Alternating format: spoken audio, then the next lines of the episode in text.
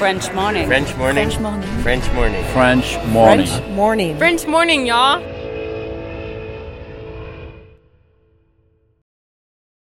Cet épisode a reçu le soutien de la CFE.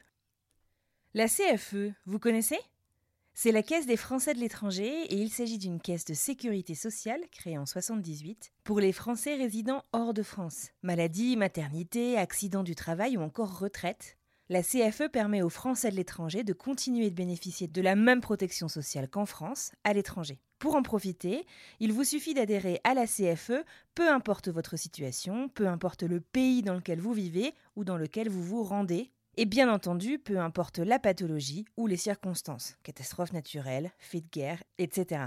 Grâce à la CFE, vous pouvez vous détendre. La Caisse des Français de l'étranger assure la continuité avec le système français de sécurité sociale lors de votre départ de France, mais aussi lors de votre retour d'expatriation, ou encore grâce à la prise en charge des frais de santé pendant vos prochaines vacances en France. Pour en savoir plus, direction cfe.fr. Je rentre du samedi matin. Euh, samedi matin, euh, l'avion donc euh, Denver euh, San Diego. Ouais. Je, je- littéralement, je plie mes valises. Et tu repars. et tu dimanche matin, dimanche matin, je, je pars et je conduis 17 heures de route en une traite. Ah bah oui, du coup, tu Ah fais en ouais. voiture. Ah, vache. Ah ouais, 17 heures en une traite. Mon appartement, je l'ai laissé à un, un de mes meilleurs amis qui était là-bas, qui avait besoin d'un appart. Donc en fait, voilà. Ah, tout on s'est on a bien arrangé, euh, Ah ouais, ouais. on a- et je lui ai laissé tout. Je lui ai dit, écoute, euh, tu Ouais. gardes tous mes trucs, c'est Ouais. pas grave, c'est à toi maintenant. Et... À ce stade-là, ça surprend plus personne dans ton entourage que tu te barres d'un coup. Ouais, voilà, c'est exactement ça. Donc en fait, euh, euh, et c'est exactement ça. Je pars dimanche matin. Mhm. Je conduis 17 heures parce que c'est environ 17 heures, c'est la route. Je me suis arrêté euh, deux fois pour manger, et euh, mais déterminé quoi. Je Mhm, commence mhm. lundi matin le travail quoi. Mhm. Euh, et j'arrive, euh, j'arrive sur Denver, donc c'est par l'arrière, hein, du coup par les Rocheuses. Et vers 1h du matin, je me dis bon, je suis à 2 heures de route. Et euh, le mec, euh, le patron, venait à 5 heures du matin, donc Mhm. euh, j'ai le temps. Je m'arrête, je prends, je, je- je fais une sieste. Je fais une sieste, je me réveille et là je suis en- englouti de neige. y y a eu une tempête de neige pendant que je dormais. Donc je me réveille, j'ai super froid. Ouais. euh, je dois sortir. Et puis t'as pas euh, forcément l'habitude, t'es ben pas forcément pas équipé de, quoi. neige, j'ai Ouais, rien ça, en fait. ouais. Je suis pas au courant de les chaînes. Je sais pas mettre une chaîne sur un pneu. Euh, j'ai même pas de chaîne en fait. Et du coup, je nettoie la voiture un peu. À Là, la je main, pars. du coup Ah, je te- bah oui, c'est ça, à la main. Je pars et là, je- c'est les deux heures de route les pires de ma vie parce que tu sais pas où Déjà conduire dans les rocheuses, c'est pas toujours facile, Ben même voilà. par beau temps. C'est Euh, ça. Alors t'es dans, les rocheuses. tu descends, faut pas appuyer trop sur les freins. Mais c'est exactement ça. Et t'as pas l'habitude. Moi, je viens du nord de la France. Au pire, il y a du verglas, mais Ouais, tu vois, neige, il ouais. neige pas comme ça. Ouais. Il est 4h30 du matin. Il commence à 5h. Et là, je me dis bon, j'attends devant la boulangerie. Je vois mon patron arriver. Ah, donc t'arrives à, Ouais, donc j'arrive, ouais. j'arrive à 4h30 environ, quelque chose comme ça. Vache. Et il commence à 5h, et là il arrive, et le premier truc qu'il me dit, c'est euh, Ah, Ok, bah viens, je te dépose à la maison, que tu puisses dormir. Et moi je dis Non, non, non, je, suis- je travaille. Je suis venu pour bosser Et, quoi. et tu- et- et- et tu sais pourquoi je veux travailler? C'est parce que si je loupe lundi, j'ai une journée de salaire en moins. Ouais. Ah là, c'est trop important, je peux Ouais. pas. Là, ça fait deux mois que je vis sans argent. Ouais. Euh, non, et je travaille dès que je peux. Je suis veux. motivé, mais à fond. Ouais.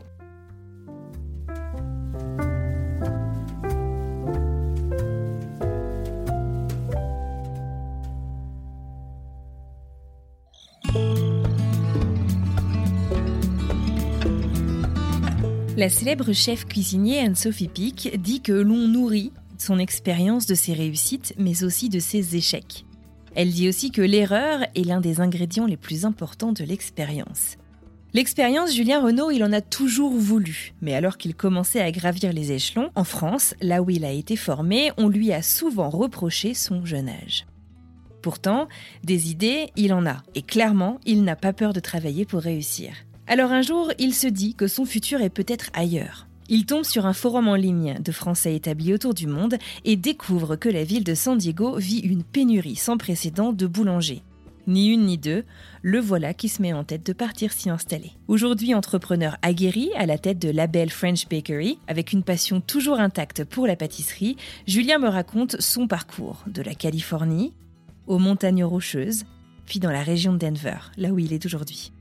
Il partage sa rage de réussir, son envie d'entreprendre, mais aussi de partager afin de soutenir celles et ceux qui voudraient tenter l'aventure américaine.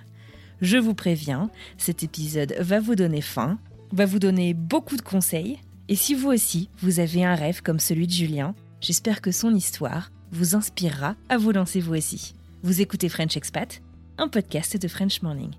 Ah oui, et moi c'est Anne-Fleur Andrely.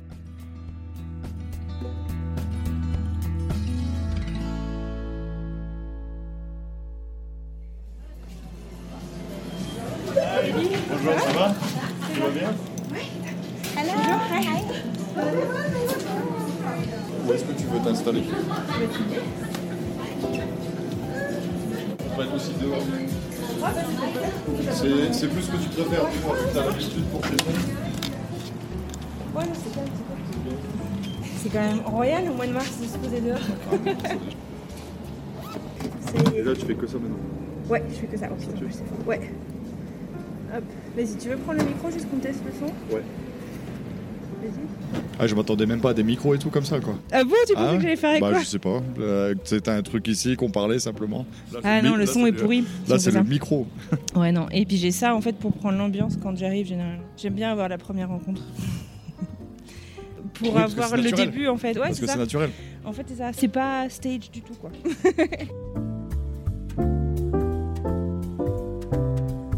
Eh ben merci beaucoup de faire un peu de temps pour moi. je t'en prie, je t'en prie. C'est un petit peu incroyable. On est en début mars. Tu vois les montagnes euh, en face de nous complètement enneigées. On est en terrasse, t'es en t-shirt, t'es en short. Ah non, je t'ai pas en C'est ça, ce matin, ce matin, parce que hier il faisait un peu froid. Ouais. Et euh, ce matin, je pars et je m'apprêtais à mettre mon blouson. Et en fait, je me suis dit, euh, je vais regarder la météo quand même Ouais. avant, parce qu'il fait un peu froid le matin. Et euh, finalement, je vois soleil et tout. Donc en fait, je suis parti en t-shirt. Ouais. Ah, c'est ça. ça. Non mais c'est incroyable. C'est ça. Tu sais combien de temps que t'es dans le Colorado? Colorado, ça fait 13 ans. Et c'est ta première destination US. Non, première destination, c'était à San Diego. Ok. Et à San Diego, je suis resté environ deux ans. Mhm. Et après, après, après c'était le Colorado. D'accord. Alors vas-y, on va revenir un tout petit peu en arrière. Ouais, ouais, ouais. Parce que euh, moi, je t'ai suivi, je te suis sur les réseaux sociaux. J'ai vu du coup euh, la grande opération que tu as lancée avec. euh, C'était quoi? Tu as fait ton apprentissage à Auchan, Ouais. en- en- dans le nord de la France? C'est ça. Et donc, du coup, c'est pour ça que je suis intéressée, si tu veux, de voir de comment tu as commencé là, comment tu es parti aux États-Unis. Est-ce que tu peux me, me raconter un peu à quoi ressemblait ta vie finalement avant de partir? bah ouais, bah ouais, parce qu'en fait, c'est. C'est de là que ça commence. C'est de là que ça commence. Et en fait, tu peux pas comprendre l'histoire tant que tu connais pas d'où je viens. Ouais. Donc, moi, je suis issu d'une euh, famille d'ouv- d'ouvriers, Ouais. nord de la France. Donc, euh, je suis à Lys-les-Lanois exactement. Je suis né à Tourcoing, grandi à Lys-les-Lanois. Ouais. Euh, donc, Lys-les-Lanois, c'est vraiment juste à côté de Roubaix, à côté de l'usine de Roubaix. D'accord. Les gens connaissent beaucoup l'usine de Roubaix. Ou si tu regardes le Paris-Roubaix, Ah ils oui. arrivent au vélodrome Ok. euh, de Roubaix. Et le vélodrome, c'est exactement juste à côté de chez moi. D'accord. Ok. Euh, et donc, j'ai grandi là-bas. Vers 16 ans, j'ai eu des soucis à l'école. Des soucis à l'école où je me suis fait harceler. J'ai été dans, la- dans un lycée où euh, j'avais très peu d'amis, du coup. Ouais. Euh, et à partir de là, j'ai commencé à plus vouloir aller à l'école. Et Avant ça, tu voulais faire quoi dans la vie? Enfin, T'avais des idées ou pas aucune particulièrement? Idée. Ouais. Aucune idée. Donc, en fait, c'est pas plus mal dans un sens. Euh, aucune idée de ce que je voulais faire. Et j'étais parti en seconde générale, éventuellement pour faire un bac S. Parce qu'en en maths, je pense que j'étais un peu mieux que les autres matières. Ouais. Mais, euh, mais aucune idée. Euh, mais par contre, un truc qui était euh, clair, c'est que je savais que j'allais toujours travailler dur. Parce que dès l'âge de 12 ans, je faisais des ménages euh, chez des grands-mères. Ah ouais J'essayais de trouver du boulot dans ma ville. Pour euh, gagner ton propre argent ou- Ouais, pour gagner mon propre argent parce que bah, l'argent, euh, moi je l'ai jamais eu quand j'étais plus petit, Ouais. en fait. Et euh, mes parents, ils ont toujours galéré. Grosse valeur travail quoi en grandissant. Bah, grosse valeur travail parce que parce que euh, donc mes parents, ils ont jamais été au chômage, Ouais. mais ils ont toujours travaillé euh, dur Ouais. et ils ont toujours galéré. Euh, et, donc, euh, et donc, je voulais travailler pour faire mon propre argent parce que Mhm. je voulais des choses que mes parents pouvaient pas m'acheter. Euh, ça commence par les baskets, tu vois. Je voulais des belles baskets et en fait, je Un vrai truc pas. de lycéen. Bah oui, un vrai truc de lycéen. Et en fait, à la place, non, ma mère, on allait au champ et on changeait les chaussures et on sortait du magasin en faisant de rien. Donc, en gros, elle les volait parce qu'elle pouvait pas me les acheter. Ouais. Et elle a jamais osé me le dire. Ouais. Et ça, c'est des, c'est, des souvenirs que j'ai Que t'as tant- compris après quoi mais complètement. Et je me suis dit, il faut que je fasse de l'argent. En fait, Ouais. je peux pas rester dans ce mode de vie où on gagne pas d'argent. Donc, je voulais travailler pour ne pas que ce soit mes parents qui payent déjà. Ouais. Euh, donc, de- depuis déjà petit, euh, je, je savais que je voulais travailler. Mhm. Euh, mais par contre, le domaine, oui, absolument, je savais pas du tout. Et comme il y a eu ce problème à l'école, Ouais. euh, j'ai eu mes parents euh, qui sont du coup très bons parents en me disant Julien, tu peux juste pas aller à l'école. Euh, ils étaient ok que j'aille pas à l'école, mais Pour faire autre chose quoi. Ouais, c'est ça. Voilà. Fallait que t'aies un projet c'est- soit je vais travailler, soit je vais à l'école, et ils m'ont Ouais. parlé d'apprentissage. D'accord. Et du coup, l'apprentissage, euh, ah, je me dis, il y a un peu d'école, il y a le travail, Ouais. j'apprends un métier. Donc ça, ça me Et semblait toi qui veux gagner un peu d'argent tout de suite, voilà, tu ça me, commences à te semblait, ça me semblait super logique. Surtout que je savais pas dans quel domaine aller, donc je me suis dit, c'est logique. Au moins, je reste Ça à permet l'école quand même. d'explorer. Voilà. Et euh, euh, conseillère d'orientation, et euh, elle me donne plein de métiers. À l'époque, c'était là où on incitait beaucoup, beaucoup les gens à faire des métiers de bouche. D'accord. Euh, parce qu'il y a beaucoup, il man- il y avait pas de main d'œuvre, euh, il manquait beaucoup de, de- de- de personnes dans ces domaines. Et euh, à un moment, elle est tombée sur la pâtisserie et je me suis dit, euh, bah, pourquoi pas. T'en avais déjà fait les pâtisseries Non, non, Ah ouais? jamais. Et en fait, elle me dit, ouais, t'as déjà fait des gâteaux avec ta mère et tout. Non, en fait. Même pas Ouais, euh, éventuellement, peut-être quand j'étais vraiment petit, mais sinon jamais. Ouais. Et je me suis dit, pâtisserie, pourquoi pas? Et en fait, Qu'est-ce qui t'a tiré là-dedans du coup? j'en ai aucune idée. Ça c'est ouf. J'en ai aucune idée. Je me suis dit, pâtisserie, faire des gâteaux, pourquoi pas Mhm. Et je sais pas pourquoi, mais je me suis dit, pourquoi pas. Pour le coup, c'est propre à mon image. C'est que j'ai même pas essayé de faire un gâteau ou essayé de voir si ça me plaisait. J'ai direct cherché un apprentissage dans ça et je me suis mis à fond dedans. Ah ouais, d'accord. Et j'ai trouvé l'apprentissage, du coup. Alors, moi qui connaissais rien à la pâtisserie, je savais même pas la différence entre un industriel et un artisan Hmm. aussi. Et je trouve un apprentissage à Auchan-Lers. Donc ça c'est pour le coup, c'est là où ma mère elle faisait ses courses. et euh, elle a arrêté le chef de rayon, elle lui a demandé et du coup elle, elle revient vers moi en me disant euh, il y a peut-être une opportunité là-bas. Donc euh, je vais donner mon CV, etc. Je fais les choses et là je commence la pâtisserie. Donc. Mais du coup, comment ça se passe? T'as jamais été à l'école pour la- la- enfin, l'apprentissage? Tu commences par le stage?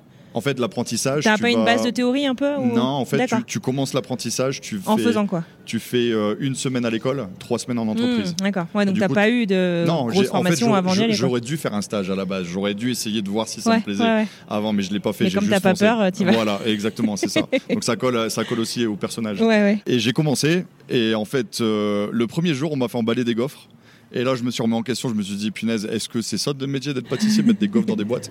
Et en fait, le deuxième jour, j'ai vraiment commencé la pâtisserie. Et là, on a commencé à faire une génoise, on a commencé à faire des éclairs, on a commencé à faire des choses. Ouais. Et, et là, je suis tombé amoureux.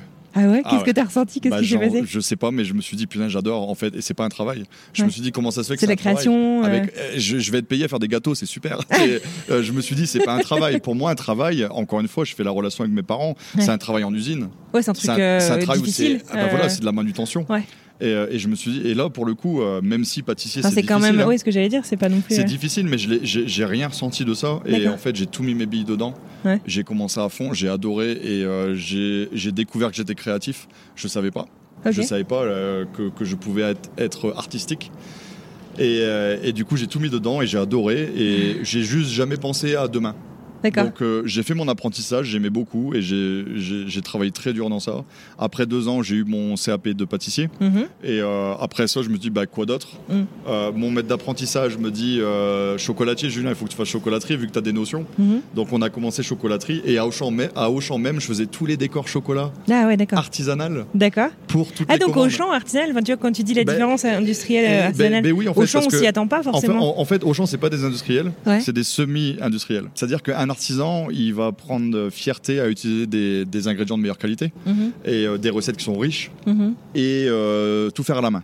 Mhm. Euh, L'industriel, c'est des gros groupes où ils ont beaucoup d'argent, où il y a des machines qui sont quand même installées un peu. euh, pour qu'il y ait une, produ- une productivité, pour qu'on puisse attirer un public avec moins d'argent. Mhm. C'est juste, voilà, il faut que ce soit Là c'est pour baisser les prix quoi. Ah voilà, c'est pour baisser les prix. Et donc du coup, bah forcément, tu, tu, euh, il y a des étapes que tu fais pas, il y a des étapes que tu fais moins bien. Il y a des, y a, y a des produits comme des tartes, un fonçage de tarte, ça prend du temps. Ouais. Euh, et du coup, l'artisan le fait parce qu'il en fait 20 par jour ou 100. Ou il y a des gros artisans aussi. Hein. Ouais. Mais, mais c'est beaucoup de main d'œuvre et beaucoup de- d'entraînement, beaucoup. Mhm. Il faut être dessus en fait.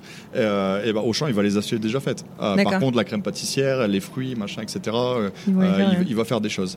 Et en fait, Auchan Lers, où j'ai été, le chef de rayon, qui est maintenant directeur Auchan France de, de, de la pâtisserie No boulangerie, way, quand même, il a évolué aussi, Ouais. lui est- venait de l'artisan et il voulait changer un peu le modèle d'Auchan et recruter des vrais artisans. Donc t'arrives au bon endroit. Et en fait, je suis arrivé au bon endroit, mais bien sûr. Et, et bien sûr. Et il y y a des grandes surfaces euh, qui sont autres qu'Auchan aussi. hein. Mhm. Je vais, je regarde les pâtisseries, ça me donne pas du tout envie, on est d'accord. Mhm. Mais, mais, mais ceux Auchan, je sais pas pourquoi, vraiment, ils ont mis l'énergie Mhm. et je suis très, très, très bien tombé. Trop bien. Donc, j'ai commencé l'apprentissage. Ouais. CAP pâtissier, donc je l'ai eu facilement. Euh, euh, ensuite, je suis parti dans la chocolaterie, Ouais. où j'ai eu mon CAP chocolatier, donc euh, j'ai été fier de pouvoir dire que je suis chocolatier. Et après ça, je voulais faire un brevet, un brevet de maîtrise. Et c'est là où euh, mon maître d'apprentissage à Auchan m'a dit Julien, c'est bien, mais il faut pas que tu le fasses à Auchan.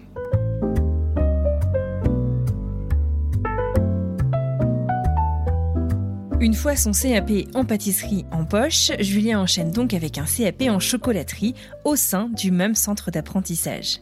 Alors qu'on l'encourage à poursuivre avec un brevet de maîtrise, son directeur d'apprentissage le pousse vraiment à aller le faire ailleurs. Et ce, pour son plus grand bien, afin de lui assurer une formation plus technique et complémentaire des premières. Julien choisit donc un artisan, chez qui il va le faire, mais finalement, rien ne se passe comme prévu et il claque la porte trois semaines plus tard. Il trouve alors un emploi en CDI, mais très vite, alors qu'il prend des responsabilités, son jeune âge est un frein qui empêche sa progression. Cette mauvaise expérience se répète deux fois, jusqu'au jour où, en parlant avec un copain parti faire un stage de fin d'études en Lituanie, Julien se dit qu'à l'étranger, on lui donnera peut-être sa chance en faisant fi de sa vingtaine d'années. À l'époque, j'ai un ami qui a été faire un, un, Era- un Erasmus Mhm. euh, en Lituanie. Et à la fin de son Erasmus, il y avait 23 ans, Mhm. on lui propose un job de directeur d'opération dans une grosse boîte. Ouais. Et, euh, Et tu dis, mais en fait, c'est possible. et en, fait, quoi. j'ai- et, et en fait, il me dit Julien, c'est ouf, euh, il y a qu'en France qu'on pense comme ça. À l'étranger, euh, à l'étranger, on regarde pas l'âge. Du coup, ça a été le déclic. Donc c'est pour ça, donc tout, tout collait ensemble. Mhm. Euh, je me suis dit, ok, je pars à l'étranger.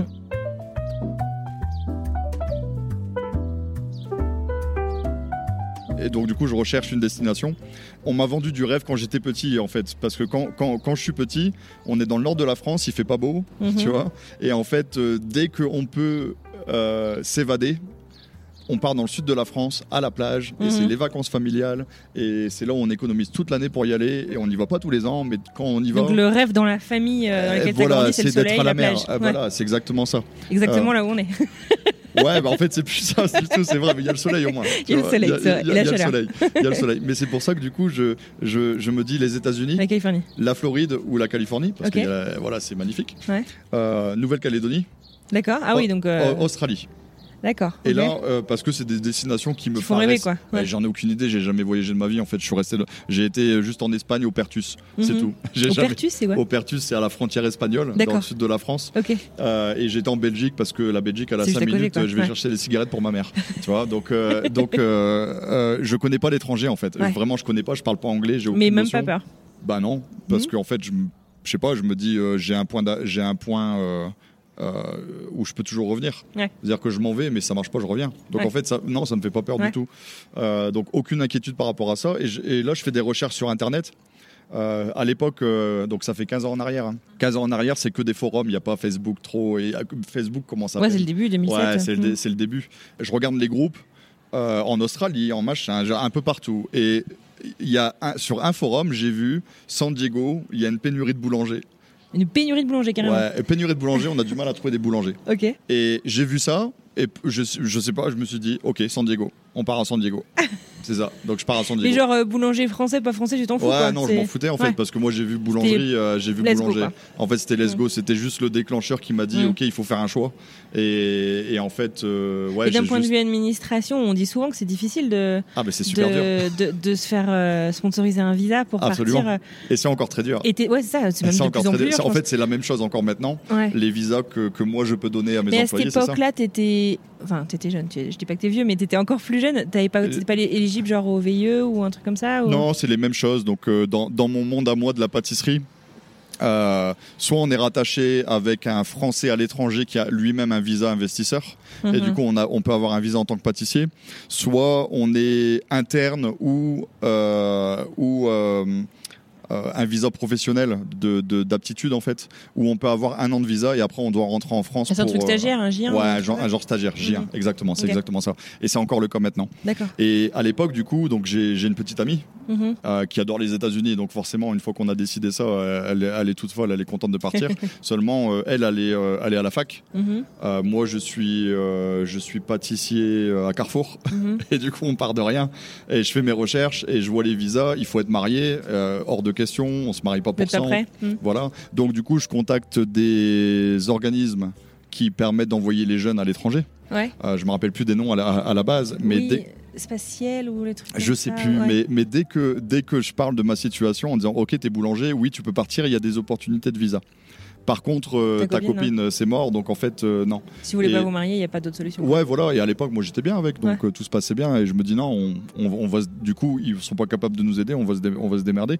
Je fais des démarches pour contacter des avocats qui sont spécialisés à l'étranger, Ouais. et pareil, ils me disent non, on prend pas le dossier, ça sert à rien, t'as une copine, euh, soit tu viens tout seul, soit sans elle, enfin, C'est pas avec elle. que les avocats n'essayent même pas de t'aider, c'est comme l'emploi. Ouais, bah c'est c'est peut-être parce que le visa J1, c'est ce qui rapporte le moins aussi pour eux.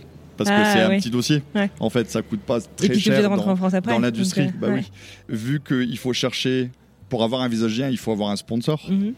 Je commence à Il chercher. faut que tu aies en un fait, emploi déjà, quoi. Voilà, il faut que donc je cherche à fond à San Diego et c'est toujours la même réponse. Euh, on connaît pas tes compétences, c'est un métier manuel. Il faut te voir. Donc euh, si tu viens sur de- de- sur euh, sur San Diego, pourquoi pas On, on regardera tes compétences et pourquoi pas. Et donc là en fait, je me dis ok, je peux pas être embauché à, à- à distance, donc euh, je prends un billet d'avion et là je claque tout en France. Je demande à mes parents, je leur dis ok, euh, est-ce que je peux reven- revenir à la maison pendant six mois? Six Ouais. mois, ça me laisse le temps d'économiser environ 5000 euros je revends ma voiture, je revends tous mes biens et je vais réussir à avoir quelque chose comme 10 000 euros. Ouais. Donc je, une fois que j'ai ces 10 000 euros, je prends le billet d'avion, Ouais. direction San Diego, je prends un hôtel, je loue une voiture et pour les trois mois, ça m'a coûté environ 10 000 dollars. Ah. D'accord? Donc ça, en Ah, fait, vache, quand même. ouais, bah en oui, parce comptant que le billet d'avion. En comptant le billet Ouais, d'avion, parce que l'hôtel, euh, forcément, j'ai pas pu prendre une lise hein, comme ici. hein. Ici, tu, euh, si tu veux rester que trois mois ici, c'est très cher. Euh, donc je prends un hôtel, euh, louer la voiture, etc. Donc ça me coûte 10 000 euros. Et je me souviens que j'annonce ça à mon père en disant ok je pars c'est bon. et mon père me dit mais Julien euh, 10 000 euros c'est presque un an de salaire. Ouais. Et à l'époque c'est vrai c'est presque un an de salaire. Ouais. Un SMIC c'était 1000 euros. Et en fait je lui dis mais c'est pas grave c'est pour ça que j'ai économisé. Mhm. Et, et il me dit mais si ça marche pas, je dis bah, je reviens, je fais la même chose. En fait, je suis pas inquiet, vraiment je suis pas inquiet. Je suis très serein et je pars à l'aventure. Et je me dis si ça marche pas, ça marche pas. Mais dans ma tête, c'est même pas ça marche pas, c'est que je vais trouver une solution. Ouais. Tu Ouais, vois, tu restes en fait très Bah, optimiste, oui. quoi. C'est- Ah, absolument. Mais même encore maintenant, Ouais. même encore maintenant, quand je veux faire quelque chose, je le fais. Je me Ouais. pense même pas à savoir ce qui peut pas aller en fait. Ouais. Je le fais et je trouverai une solution pour le faire. Et donc j'arrive à San Diego, je postule partout. Mais donc, Et- euh, leur pénurie de boulanger, elle est pas finie, quoi. C'est en six mois, parce que c'était aussi ça le risque d'attendre six mois. Ouais, et en fait, c'était surtout pas vrai aussi parce que D'accord. des, for- des forums, euh, les gens ils disent ce qu'ils pensent et Ouais. c'est un peu comme les réseaux sociaux. Ouais. Si t'écoutes que C'est les vrai. réseaux sociaux et que tu vérifies pas les sources, vrai. ça veut rien dire. Donc en fait, ouais, là je pars et en fait, ouais, non, c'est pas vraiment une pénurie. En plus de ça, je suis, je suis pâtissier, je suis pas vraiment boulanger. Je Ouais, suis vrai. vraiment Mm. pâtissier. Euh, et donc je cherche, je cherche un, un travail et au bout de, au bout d'un mois, je trouve. Donc très bien. Donc en fait, je me dis bon bah pendant deux mois, le reste de deux mois, euh, vu qu'il y a des visas à faire, etc. euh, je vais, euh, je vais juste profiter. Mhm. Donc j'ai commencé à profiter. Et entre deux aussi, hein, le- donc il y avait mon ami qui était là. Et j'ai trouvé une université, donc sur place, hein, à distance, j'aurais jamais pu, Ouais. qui était euh, accréditée, je sais pas si c'est comme ça qu'on le dit, accréditée, à donner un visa. Ah Euh, oui, si, si, ouais, ouais. Ouais, euh, un visa pour être étudiant à l'étranger Ouais. et d'apprendre le langage anglais. Donc, elle a pu transférer. euh, Donc en fait voilà ça coûtait 500 euh, 500 dollars par euh, par mois. Elle était inscrite à l'école, elle avait un visa. Donc en fait j'ai trouvé la solution par que les avocats ne voulaient pas prendre. Tu vois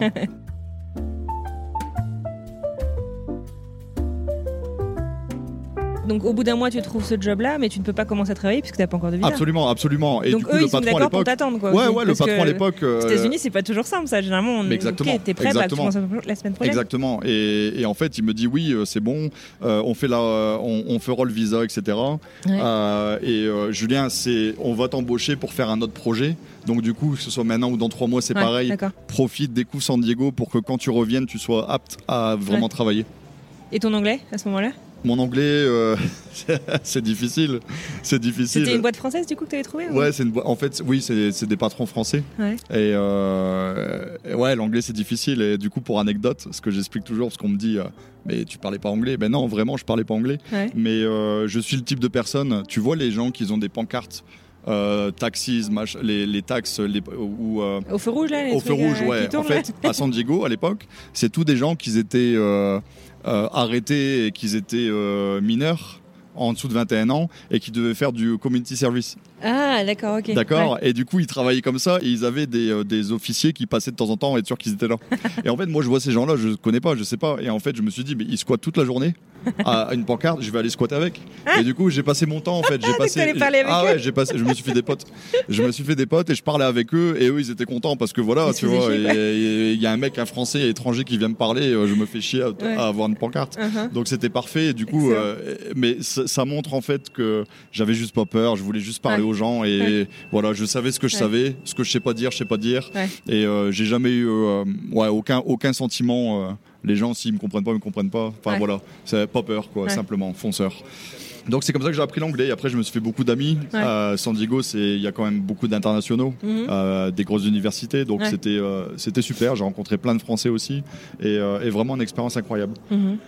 Seulement deux semaines avant de prendre mon avion, il y a Le ce retour ou le re- Ouais, le retour euh, des trois mois. Mhm. Euh, il me dit ouais, bah, en fait, Julien, non, on va pas t'embaucher. Merde. Donc là, bah, pareil, là, là, je tombe de haut et je me dis, mais putain, j'ai fait la fête pendant deux mois Ouais. parce que j'avais un travail. Ouais. Et en fait, là, il me dit maintenant que non, parce que son associé ne veut pas. Enfin bref. Et donc là, bah, il me reste deux semaines pour trouver quelque chose. Je postule, euh, je, po- je, je repostule. Et il y a une société, ça s'appelait, ça s'appelait euh, Champagne French Bakery euh, en Californie. Ouais. Et ils avaient une chaîne de magasins, de 20 magasins, quelque chose comme ça. Et le fondateur ne fait plus partie de cette société. Et il ouvrait un nouveau magasin à La Roya. D'accord. Donc c'est un quartier, Diego. un, un quartier très riche de San Ouais. Diego. Je sais, je sais pas pourquoi il a été intéressé par moi. Il a été intéressé par moi et son associé ne voulait pas parce qu'il disait non, on a la main d'œuvre, on n'a pas besoin. Ouais. Mais il m'a dit euh, Julien, je sais pas pourquoi, je sens que tu as le feu. Et il dit ça me fait penser à moi quand j'étais jeune, quand je suis venu aux États-Unis. Donc euh, j'ai envie de te donner une chance. Mhm. Euh, Est-ce que tu peux présenter quelque chose pour mon associé pour parce que c'est lui que tu dois convaincre. Hmm. Et du coup j'ai préparé un dossier. J'ai préparé un dossier des pâtisseries que je pensais qui étaient possibles aux États-Unis, euh, les idées que je pouvais ramener, euh, mon parcours, etc. J'ai monté un dossier, j'ai présenté le dossier Mhm. et là ils m'ont dit ok on t'embauche. Direct après en fait euh, c'est là où j'ai rencontré Laurent von der Weyt, le- cet avocat qui m'a fait mon visage I1, qui était super cool, qui m'a vraiment aidé et de qui je garde un, Ah. un bon souvenir. Ouais. Et je suis rentré en France, je suis reparti au travail, j'ai retrouvé un travail le temps de le Que temps de faire les visa papiers. On a fait les papiers, je suis revenu à San Diego, je me suis installé, ma copine en même temps euh, pour l'école avec l'université et, euh, et j'ai commencé ma vie à San Diego. Donc c'est comme ça que je suis venu aux US. Ouais. C'est comme ça que je suis venu aux US. Et dès que je suis arrivé aux US, du coup, chef pâtissier avec euh, sept personnes sous ses ordres. Hmm. Donc dans ma tête, mission accomplie. Voilà, je suis maintenant un manager Ouais, ouais. en fait.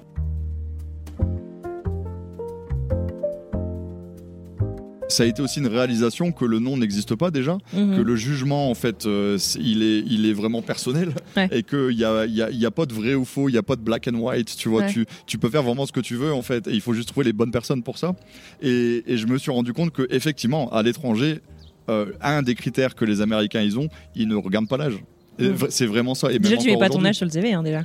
Bah ouais Enfin, en France, oui. tu dois mettre ta situation familiale, Mais t'as des mais- enfants, et- ton, et en ton fait, âge. ah voilà et maintenant Moi, je sais ça ça se fait toujours, mais quand j'étais. et maintenant que ça fait 15 ans que je suis ici je peux te dire que je trouve ça aberrant Ben oui, non, mais moi pareil. c'est ouais. aberrant Et Ouais. ils ont La photo aussi, même. mais oui Bah, et, après on se plaint qu'il y a du di- euh, discrimination. Donc euh, ouais, absolument. Et là, je me suis dit, bah oui, bah, en fait, les Américains sur ce coup, euh, c'est beaucoup mieux parce qu'ils jugent pas. Et j'ai pu mettre faire mon métier en mon métier comme je le devais et, et vraiment de mettre en application tout ce que j'ai appris et, et vraiment ce qui me semblait juste pour une équipe et de mettre en, voilà Mhm, mettre tout mhm. en tout en place Et t'as été accompagné là-dessus? Parce que je veux dire, euh, t'as fait euh, donc euh, deux CAP. ouais Euh, je veux dire, t'es formé euh, d'un point de vue très technique aussi, mais t'es pas hyper formé sur le management, ah bah il n'y en a aucune Ouais, ça, J'ai- donc, à, à l'heure d'aujourd'hui j'ai aucune formation management j'en ai même jamais pris Ouais, en mais tant je veux dire, tu vois, tu peux avoir tes boss en fait qui sont un peu tes mentors et qui t'accompagnent là-dessus ou qui te donnent quelques clés ou qui te font des retours. Enfin, je sais pas. Ouais. Parce que je veux dire, tout le monde qui se fait catapulter en fait dans un rôle de manager euh, n'excelle pas, tu vois. Enfin, Je suis tout le monde, c'est pas une révélation tout de suite. Comment ça s'est passé? Bah très bien Ouais. en fait c'est naturel C'est venu tout seul. Ah ouais. ouais. Ouais, Ouais. naturel. Et maintenant, avec le recul, euh, avec le recul, à l'époque, je m'en rendais pas compte, Mhm. mais, mais je suis quelqu'un qui analyse beaucoup. Et du coup, j'observe les gens. Et en observant les gens, tu apprends énormément sur leur comportement, empathie, en fait, etc. Et Ouais. voilà. Et en fait, je me rends compte qu'il y a beaucoup de choses que je fais maintenant. Mhm. Mon, la première personne à Auchan-Lers, donc c'est Laurent Mora, je suis obligé de citer son nom. Laurent Mora, je reproduis énormément de son management. Donc en fait, c'est ton Énormément. mentor. euh, Mais bien sûr, c'est mon mentor. ouais. Et c'est juste que je le savais pas à ouais, l'époque. ouais. Je le savais pas, je m'en rendais pas compte. Tu te rends pas compte que c'est si exceptionnel jusqu'à ce que tu l'aies plus parfois. Voilà, c'est voilà. souvent le cas. C'est- exactement ça. C'est exactement ça. Et quand je vois le travail et les challenges que j'ai maintenant, Mhm, je sais que c'est ceux qu'ils avaient, que, que ceux que lui il avait quand j'étais avec lui. mhm. Et, euh, et il a fait un travail extraordinaire. Donc Ouais. ça reste mon modèle à l'heure d'aujourd'hui. Ah, génial. Donc euh, ouais, ouais, ouais. Donc tu as fui la France sur certains aspects euh, du boulot, mais tu, tu, tu appliques finalement pas mal de, de Bah choses oui, que tu as appris, fait, manière déjà techniquement, mais euh, Ouais, bah, euh, parce qu'après c'est humain. Bien Parce qu'après on est on est tous sur terre, on est tous humains et on a Ouais. tous euh, on a tous nos perspectives. On a tous euh, on vit tous aussi dans une société qui est en fait différente. L'Amérique c'est une autre civilisation. on a tendance à penser que c'est. enfin, beaucoup de gens pensent que c'est pareil parce que on regarde les mêmes films, on s'habille grossièrement pareil, Non. et c'est quand même des sociétés très très différentes. C'est très très très différent, très- très très différent. Et en fait, dans le monde entier, c'est différent. Et même nous, on est, moi, je suis français et la Ouais. Belgique, c'est à côté de chez moi. Et les Belges sont différents. C'est juste qu'on s'en rend pas compte parce que on est habitué à cohabiter. Mhm. Et comme on cohabite, en fait, on trouve ça normal. Mais Bien rien sûr. que du nord de la France et tu vas dans le sud de la France, c'est différent ça, aussi. ouais. Et en étant jeune, je m'en rendais mais vraiment pas compte, vraiment pas compte. Donc, euh, donc ouais, non, j'ai juste mis en application et j'ai observé sans même m'en rendre compte. Et, euh, et je me rends compte maintenant que je suis très observateur. Ouais. Euh, et les choses qui marchent, les, les qualités de personnes, il y a des gens, ils ont des qualités. et si j'arrive à les appliquer à moi-même, c'est c'est tout bonus. Les qualités des autres que tu appliques à toi-même Bah oui, bien sûr, parce que quand je vois quand je vois quelqu'un qui, euh, qui t'inspirent, en fait, bah oui, parce que euh, rés- résolution des problèmes. Ouais. Il y a des gens qui savent régler des problèmes, t'en as déjà, ils savent pas du tout. Ouais. T'es déjà, sûr. on a déjà vu des, euh, la police, t'as des gens, t'as des policiers, ils arrivent à calmer et à gérer, les- à gérer le stress et à gérer des situations À très difficiles. ouais. Et t'en as, ils arrivent pas du tout, ils sont débordés. Et donc, quand il y a des, des situations comme ça qui se passent dans la vie, je suis observateur Mhm. et je regarde les gens qui arrivent à, à gérer des situations et j'essaie de les appliquer à moi-même et, et de, de faire une très grosse réflexion sur moi-même pour justement mettre en application des choses qui, quoi. bah, m'ont inspiré, bien sûr.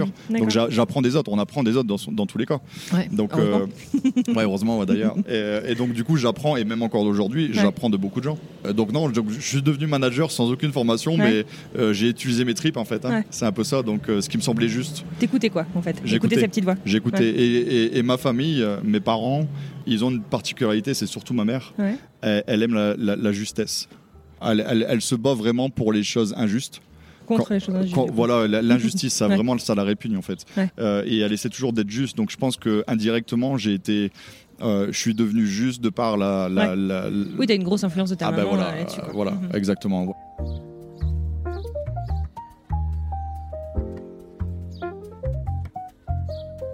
Et alors, tes parents, ils, ils en ont pensé quoi euh, de, de cette arrivée aux États-Unis Parce que, voilà, de, de par euh, leur, leur vie, leur Ah, carrière, etc. tout le monde disait que j'étais un fou. C'est aux antipodes Ah, de, de ce qu'ils ont monde- connu. tu- tu- ouais, tout le monde me dit que j'étais un fou. Ouais. Pour mes parents, la sécurité c'est important, la sécurité euh, De financière, de Ouais. l'emploi, etc. Et alors déjà qu'ils n'ont pas beaucoup d'argent à l'époque, Ouais. euh, que le boulot c'est bien, mais c'est une corvée en fait de le faire. Euh, et ils nous disent qu'en gros, euh, pour profiter de la vie. Il faut avoir un bon travail pour que tu puisses profiter de la vie. Ouais. Et en fait, moi, ça colle pas. Moi, moi, je veux profiter de la vie tout le temps. En fait, Ouais. c'est pas juste en dehors du travail. Mhm. Euh, et encore une fois, à l'époque, je m'en rends pas compte de Mhm, ça. mhm.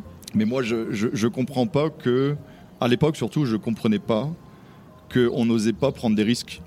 C'était inconcevable. Pourquoi mes parents restaient toujours au même endroit? Est-ce que, en fait, de, Ouais. de penser que j'étais dans un métier et que je restais toujours dans le même labo et j'avais ma routine. bloqué, quoi, ah ben, je pouvais pas. Mm. Je pouvais pas. Donc en fait, ça a été, euh, euh, pour moi, c'était super important et j'ai pris ma décision. J'étais un adulte.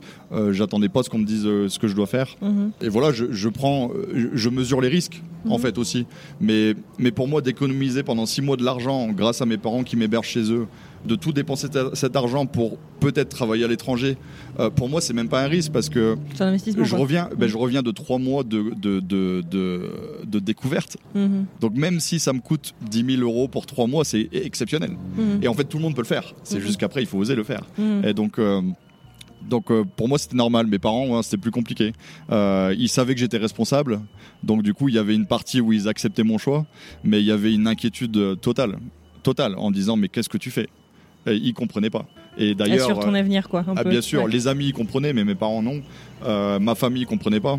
Euh, quand je parle famille, euh, les tantes, euh, les oncles, cousins, Ouais. etc. Ouais. Personne ne comprenait. Ils critiquaient mes parents pour me laisser faire ça. Euh, donc Ah c'était Ah, donc ça n'a pas été une période hyper euh, simple de faire pas du comprendre. tout. euh, Pas du tout. Ouais, pas du tout. Euh, mais mes parents m'ont toujours soutenu parce qu'ils ont toujours su que euh, j'étais assez responsable en fait simplement. Mhm, mhm. Euh, ils, ils me faisaient confiance. C'est dur, si- mais ils ont réussi à faire confiance quand même. Voilà, exactement. C'est un des Et- boulots les plus durs hein, quand ah, parent. ah, ah, putain, ouais, c'est exactement ça. Euh, et donc, du coup, quand je suis parti, bah, quand ils ont vu que je revenais avec un métier, avec un, une un job. que je mm. faisais le visa, là, ils ont commencé à comprendre, je pense, à dire, ok, putain, t'as réussi, quoi. Mhm. C'est, t'as réussi l'objectif que tu avais. Et donc, à partir de là, voilà, ils ont commencé à avoir confiance et, et ils ont commencé à, à vraiment croire, en fait, en, en ce que je voulais faire. Trop cool. Donc, c'est pour ça que je suis, euh, ouais, et donc, je suis arrivé à San Diego. ok, Je suis arrivé à génial. San Diego.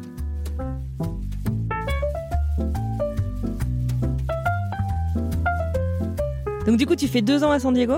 Ouais, je fais deux ans à San Diego. Comment ça se passe du coup euh, la vie euh, là-bas Oh, j'adore. Alors tu Bah, découvres la On vie à la plage, la Ah bah fameuse oui, vie à la plage on- dont on t'avait parlé tout ton On m'a enfance. vendu le rêve de la plage. Je suis à la plage. J'habite à Pacific Beach, qui est là où il y a tous les surfeurs. Ouais. Je suis pas un surfeur, mais Ouais. je m'en fous. Je suis à la plage. Surfeur du Nord. Voilà, euh, pendant les jours de repos, on fait du volleyball avec les amis euh, sur la plage. Euh, je travaille, je regarde au, au- à la fenêtre, je vois la mer.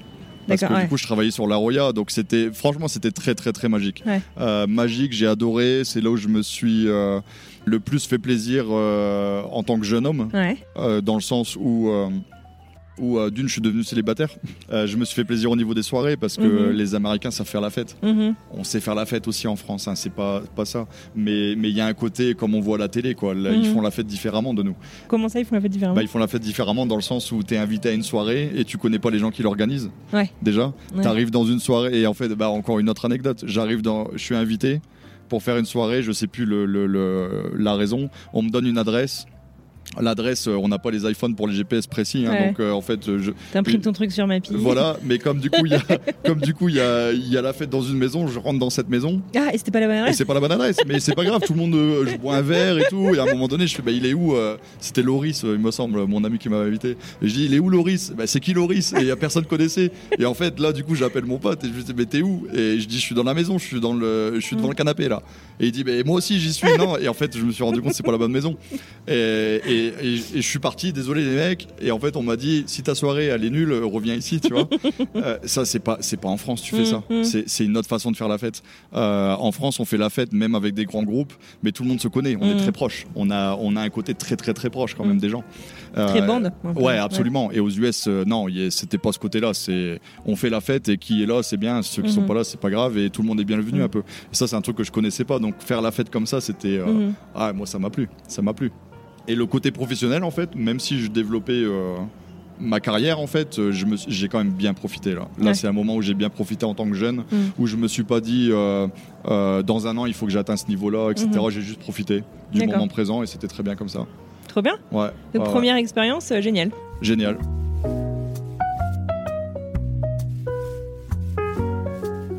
Qu'est-ce qui fait qu'à un moment t'as envie de, de quitter la Californie? Bah, je veux pas quitter la Californie. À l'époque, je veux pas, mais c'est une question de de- d'obligation. Euh, six mois après que je commence mon métier, la boîte elle ferme. Ah merde. Et là, je me dis, bah, en fait, j'ai mon visa il est rattaché à eux, je peux rien faire. J'ai quelqu'un qui me promet de faire un transfert de visa à San Francisco. Ah c'est possible ça, d'accord C'est possible, oui. Donc du coup, je, je direct, je vais en avion euh, San Francisco. Ouais. Je suis à San Francisco et je fais du consulting pour une boîte française Mhm. et où on me promet un visa et en fait, je vois jamais rien qui démarre. Et en fait, je me dis, je vais devenir illégal, quoi. C'est c'est pas bien. Ça te Euh, stresse, ouais, et donc du coup, je quitte cette société euh, en me disant non, ça va pas. Mhm. Et je recherche sur San Diego, je lâche pas l'affaire. Ouais. Je me dis et, et en fait, même si légalement j'avais pas le droit de rester sur le territoire, tant que ma société initiale ne m'avait pas dénoncé, du coup tu restes, Ouais, ouais, ouais. tu vois, tu prends pas. un peu une area. Voilà, un peu, ouais, il y a une grey area. Et en fait, je retrouve à La Roya encore, à- dans un hôtel, c'est la Valencia Hotel, où il y a Mhm. un chef cuisinier français Mhm. qui, qui veut utiliser mes compétences de pâtissier. Et, euh, et du coup, euh, je suis embauché en tant que chef pâtissier dans cet hôtel qui était en fait à 200 mètres initial de là où j'ai Ah, commencé. donc ça change pas grand chose Voilà, à, ça, à ma vie, absolument, ça, ouais. absolument. Et là, il fait un transfert de visa, donc là, ils le Donc, font légalement. C'est une société importante. Euh, ils font le transfert de visa, et au bout de, des un an de visa, du coup, c'est là où, ben voilà, je peux plus travailler. obligé, d'accord. Je peux plus travailler. Et là, en fait, je me dis, je recherche partout aux US. En voyant le truc venir, tu commences à chercher. Ouais, je commence à. Mais comme t'avais un J1, tu devais pas. Ah non, toi t'étais pas sur J1 du coup. Ah si, je dois rentrer en France. D'accord, mais tu Ah, si. cherches quand Ah, même. mais je euh, cherche quand même parce que du Parce coup. qu'il y a des moyens de rester. Alors le moyen de rester, c'est de rentrer en France avec un, euh, aussi une offre d'emploi Mhm. et d'être attaché. Il fallait que je cherche un, un patron français qui était lui-même sous visa. D'accord. Donc ce qui est plus compliqué. fait hein. quand même pas mal de critères. Hein Bah, c'est des critères. La plupart. pas toutes les boîtes en Ah, demandant Salut, t'as quel visa ah, absolument. et, et, euh, et comme tu sais, la plupart des Français qui sont ici, euh, soit on, on- on en vient à avoir une green card au Ouais. minimum Ou la citoyenneté, ouais. ou la citoyenneté. Et donc du coup très difficile à trouver. Je trouve pas. Donc du coup je rentre en France, Mhm. je fais un visa étudiant dans la même université que j'avais mis mon, mon ami à l'époque parce que ça marche. Ah bah oui. Et du coup, je ouais. fais un visa étudiant, j'apprends les cours d'anglais, je reviens à San Diego, donc mon appart, je le garde, tout. euh, Ouais. Et là, j'ai des économies. Et euh, je me dis, ok, j'ai pas beaucoup de temps, quoi. donc il faut Ouais. que je trouve. Mais pendant. euh, j'ai fait un mois et demi d'école où j'ai dû aller à l'école parce que ça, ils vérifient pour le coup. Si tu vas pas, te- le visa, il saute.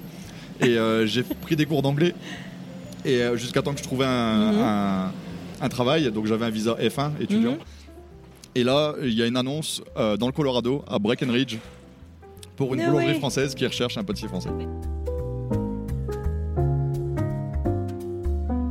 Donc là, Breckenridge, pour ceux qui ne sauraient pas, euh, t'es en pleine montagne. Enfin, je veux dire, tu changes quand même de tout au tout Ah bah, entre à- euh, la vie à la plage. Ah bah, bah, absolument, t'es à 3000 t'es- mètres C'est d'altitude ça, quand t'es le. Mont Blanc, quoi. Ouais, t'es- exactement, t'es à 3000 mètres d'altitude, donc c'est euh, Même c'est rien que la chose. pâtisserie. Enfin, la pâtisserie en Oui. altitude, c'est. Ouais. Enfin, moi, je vois comment je galère à faire mes baguettes à la maison Oh, bah, début que d'accord. je suis dans le On est Colorado. d'accord, on est d'accord, mais, mais tu vois, quand, quand Mais après- même pas peur. Ouais, c'est mon métier, après tu t'adaptes, Ouais, tu ouais. vois, tu t'adaptes. Et en fait, je me suis adapté déjà à Mhm. l'Amérique, Mhm. qui est différente. Mhm. Et le mec, du coup, il me dit, ok, ben, est-ce que tu peux venir faire un essai d'une semaine? Ouais. Et du coup, je lui dis absolument. À partir de quand? Demain. Moi, je suis prêt. Je suis, je suis vraiment, je suis prêt. Je suis, je suis un En fait, étudiant. les, les États-Unis, c'est un pays qui te convient, quoi, parce que tout va vite. On Ah ne ouais. reste pas à se poser des questions 15 ans. 100%. Enfin, c'est 100%. c'est- c'est ta personnalité, en fait. Ah, exactement. Et c'est pour ça que ça me correspond les Mhm, États-Unis. mhm. J'adore, j'adore. Euh, et donc, Donc, du coup, tu files dans et l'avion. donc, du coup, je vais dans la montagne. Je fais l'essai d'une semaine. Il voit que ça marche bien. euh, Et toi, on- t'aimes bien Ah, euh, bah non en fait j'aime bien le métier mais j'aime pas du tout là où je Ah, suis hein. mais là je me dis dans la montagne il neige de partout et non en C'était en fait quel mois c'était en novembre Ah oui, donc tu au Ah ouais. début de la saison. Ah ouais. bah, c'est la saison ouais donc ouais effectivement ouais et là du coup bon on négocie le salaire machin etc Mhm. et il me dit que c'est- et- et- effectivement que euh, il peut me rattacher à son visa euh, et que le- leur visa doit être renouvelé en février et donc il me dit garde ton visa étudiant euh, jusque février je te paye en cash tu vois Ah, et je fais ton visa. Donc là, j'avais un peu peur, mais je me suis dit, c'est mon option, il Ouais. faut que je le fasse. Si ça marche pas, je rentre en France. hein. C'est Ouais. c'est comme ça. Ouais, toujours ça. Et voilà, euh, encore une fois, je peux encore revenir en France. J'ai cette option. Et donc, euh, je rentre du samedi matin. Euh, samedi matin, l'avion, donc euh, Denver, euh, San Diego. Ouais. Je, je- littéralement, je plie mes valises. Et tu repars. et dimanche matin, dimanche matin, je, je pars et je conduis 17 heures de route en une traite. Ah bah oui, du coup, tu Ah en voiture. Ah, vache. Ouais, 17 heures en une traite. Mon appartement, je l'ai laissé à un, un de mes meilleurs amis qui était là-bas, qui avait besoin d'un appart. Donc en fait, voilà, Ah, tout on a, s'est on bien a arrangé, euh, Ah ouais, ouais. on a- et je lui ai laissé tout. Je lui ai dit, écoute, euh, tu Ouais. gardes tous mes trucs, c'est Ouais. pas grave, c'est à toi maintenant. Et À ce stade-là, ça surprend plus personne dans ton entourage que tu te barres d'un coup. ouais, voilà, c'est exactement ça. Donc en fait, euh, euh, et c'est exactement ça. Je pars dimanche matin. Mhm. Je conduis 17 heures parce que c'est environ 17 heures, c'est la route. Je me suis arrêté deux fois pour manger, et mais déterminé quoi. je Mhm, commence mhm. lundi matin le travail quoi. Et j'arrive, j'arrive sur Denver, donc c'est par l'arrière hein, du coup par les Rocheuses. Et vers 1h du matin, je me dis bon, je suis à 2 heures de route. Et euh, le mec, euh, le patron, venait à 5 heures du matin, donc Mhm. euh, j'ai le temps. Je m'arrête, je prends, je, je- je fais une sieste. Je fais une sieste, je me réveille et là je suis en- englouti de neige. Il y, a, il y a eu une tempête de neige pendant que je dormais. Donc je me réveille, j'ai super froid. Ah ouais. Euh, je dois sortir. Et puis t'as pas forcément l'habitude, t'es ben pas forcément j'ai pas équipé de, quoi. neige, j'ai Ouais, rien ça, en fait. ouais. Je suis pas au courant de les chaînes. Je sais pas mettre une chaîne sur un pneu. Euh, j'ai même pas de chaîne en fait. Et du coup, je nettoie la voiture un peu. Là, À la main, pars. du coup Ah, je te- Bah oui, c'est ça, à la main.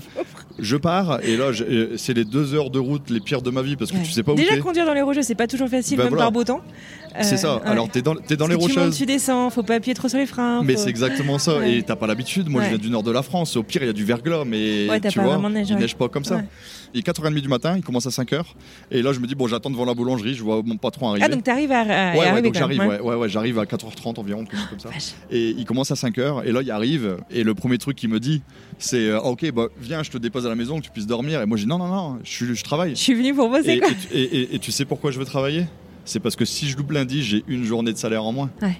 Ah là, c'est trop important, je peux Ouais. pas. Là, ça fait deux mois que je vis sans argent. Ouais. Euh, non, je travaille dès que je peux, je suis veux. motivé, mais à fond. Et, euh, et là, je commence le travail. Et comme j'ai fait une semaine déjà, je connais un peu la boîte. Ouais. Et du coup, je lui dis non, mais c'est bon, tu peux partir. En fait, c'est bon. J'ai Ouais. le labo. Ouais. Et donc, en fait, je commence. Et là, j'ai commencé. Et là, c'est une expérience de 4 ans. Ah, vache. 4 ans où je suis le pâtissier à la française D'accord. et euh, où euh, on focalise sur euh, augmenter les, euh, euh, améliorer les procédés, Ouais. faire des nouvelles recettes, être beaucoup plus efficace. Mhm. Euh, j'ai pu mettre en application toutes mes connaissances. Ils m'ont laissé énormément de liberté et, je me suis fait vraiment plaisir pendant 4 ans. Et donc 4 ans en montagne? Enfin, donc tu, 4 tu- ans en montagne, c'est la solitude. Ma sœur, elle vient me voir et je vais la chercher à l'aéroport et je travaille 6 jours sur 7. Ah. Et, en fait, euh, on, arrive arri- on, a- on au soir, elle passe la nuit. Moi, je suis au travail Ouais. de nuit.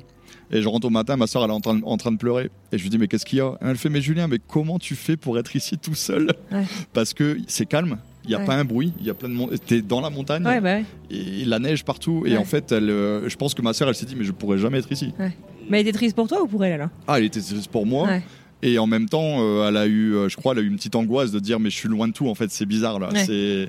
C'est, dans le fin fond des montagnes. C'est, je pense qu'elle a eu un peu d'angoisse. Isolation. Et, et moi, ça allait. Moi, c'est bien. Ouais. Moi, je vais au jour le jour, tout va bien. Et, et là, j'ai fait un gros travail sur moi-même pendant ces 4 ans parce que je suis resté tout seul.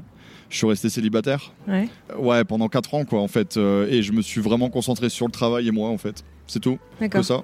Et, et c'était une très très bonne expérience. Donc là, t'as quoi? C'est en gros de tes 20 à 24 ans, 25 ans? Ouais, j'ai 22, 23 et jusque 28, D'accord. 27, un truc comme ça, ouais, un truc comme ça. Ah, Peut-être un peu, un- ouais, 27 ans, quelque chose comme D'accord. Ouais, 27 ans, en fait, c'est ça. 27 ans et demi, un truc comme ça. Euh, et trois ans après mon embauche, les Français veulent partir en Californie, exactement où je veux aller. Et en Ah, fait, Parce que toi, dans ta tête, tu t'es toujours dit, j'y retournerai un jour. ah bah absolument, moi Ouais. c'est temporaire. En fait, Ouais. je vivrai pas ici, c'est juste temporaire. Pour l'instant, je fais mon argent et puis euh, je fais mon métier, et ça se passe bien. Ouais. Et donc, euh, ils- ils vendent. Euh, c'est repris par une américaine. Et quand c'est repris, bah, j'ai plus le même truc en fait. Ouais, t'as pas la même envie. Bah non, en fait, j'ai plus envie de travailler pareil, euh, je, m'ennuie. Et en fait, je me suis rendu compte que mes patrons, c'est ce qui, c'est eux qui me gardaient bien en fait, même dans la tête aussi, parce que j'étais vraiment tout seul et c'était mes amis dans Ouais. un sens. Mm. Euh, on a fait Noël ensemble et tout. euh, Ouais. Je faisais partie un peu de leur vie. Ouais, et du coup, ils sont partis, c'est plus pareil. Et les Américains, ils connaissent pas la culture française et c'est normal. Ouais, Donc forcément, quand une Américaine reprend une, pâtisserie, c'est quelqu'un qui a fait et c'est quelqu'un qui a fait fortune euh, dans son domaine qui est, je sais même plus quoi en fait, je me rappelle plus, mais, euh, un truc qui avait rien à voir avec un truc qui avait rien à voir elle- et en fait elle a repris une boulangerie en pensant que tout était beau et rose et que c'était la passion du truc et en fait non derrière Mm. c'est un vrai business Mm. et en fait j'ai vraiment des compétences qui sont difficiles à trouver Ouais. Euh, et donc elle se rend compte que si je pars en fait son business il ferme Mm. Et en fait je lui dis que je veux partir Ouais. Euh, et je veux pas le faire un coup de pute quoi tu vois c'est pas le but et, Ouais. et je veux juste euh, je veux juste partir pour moi-même Ouais.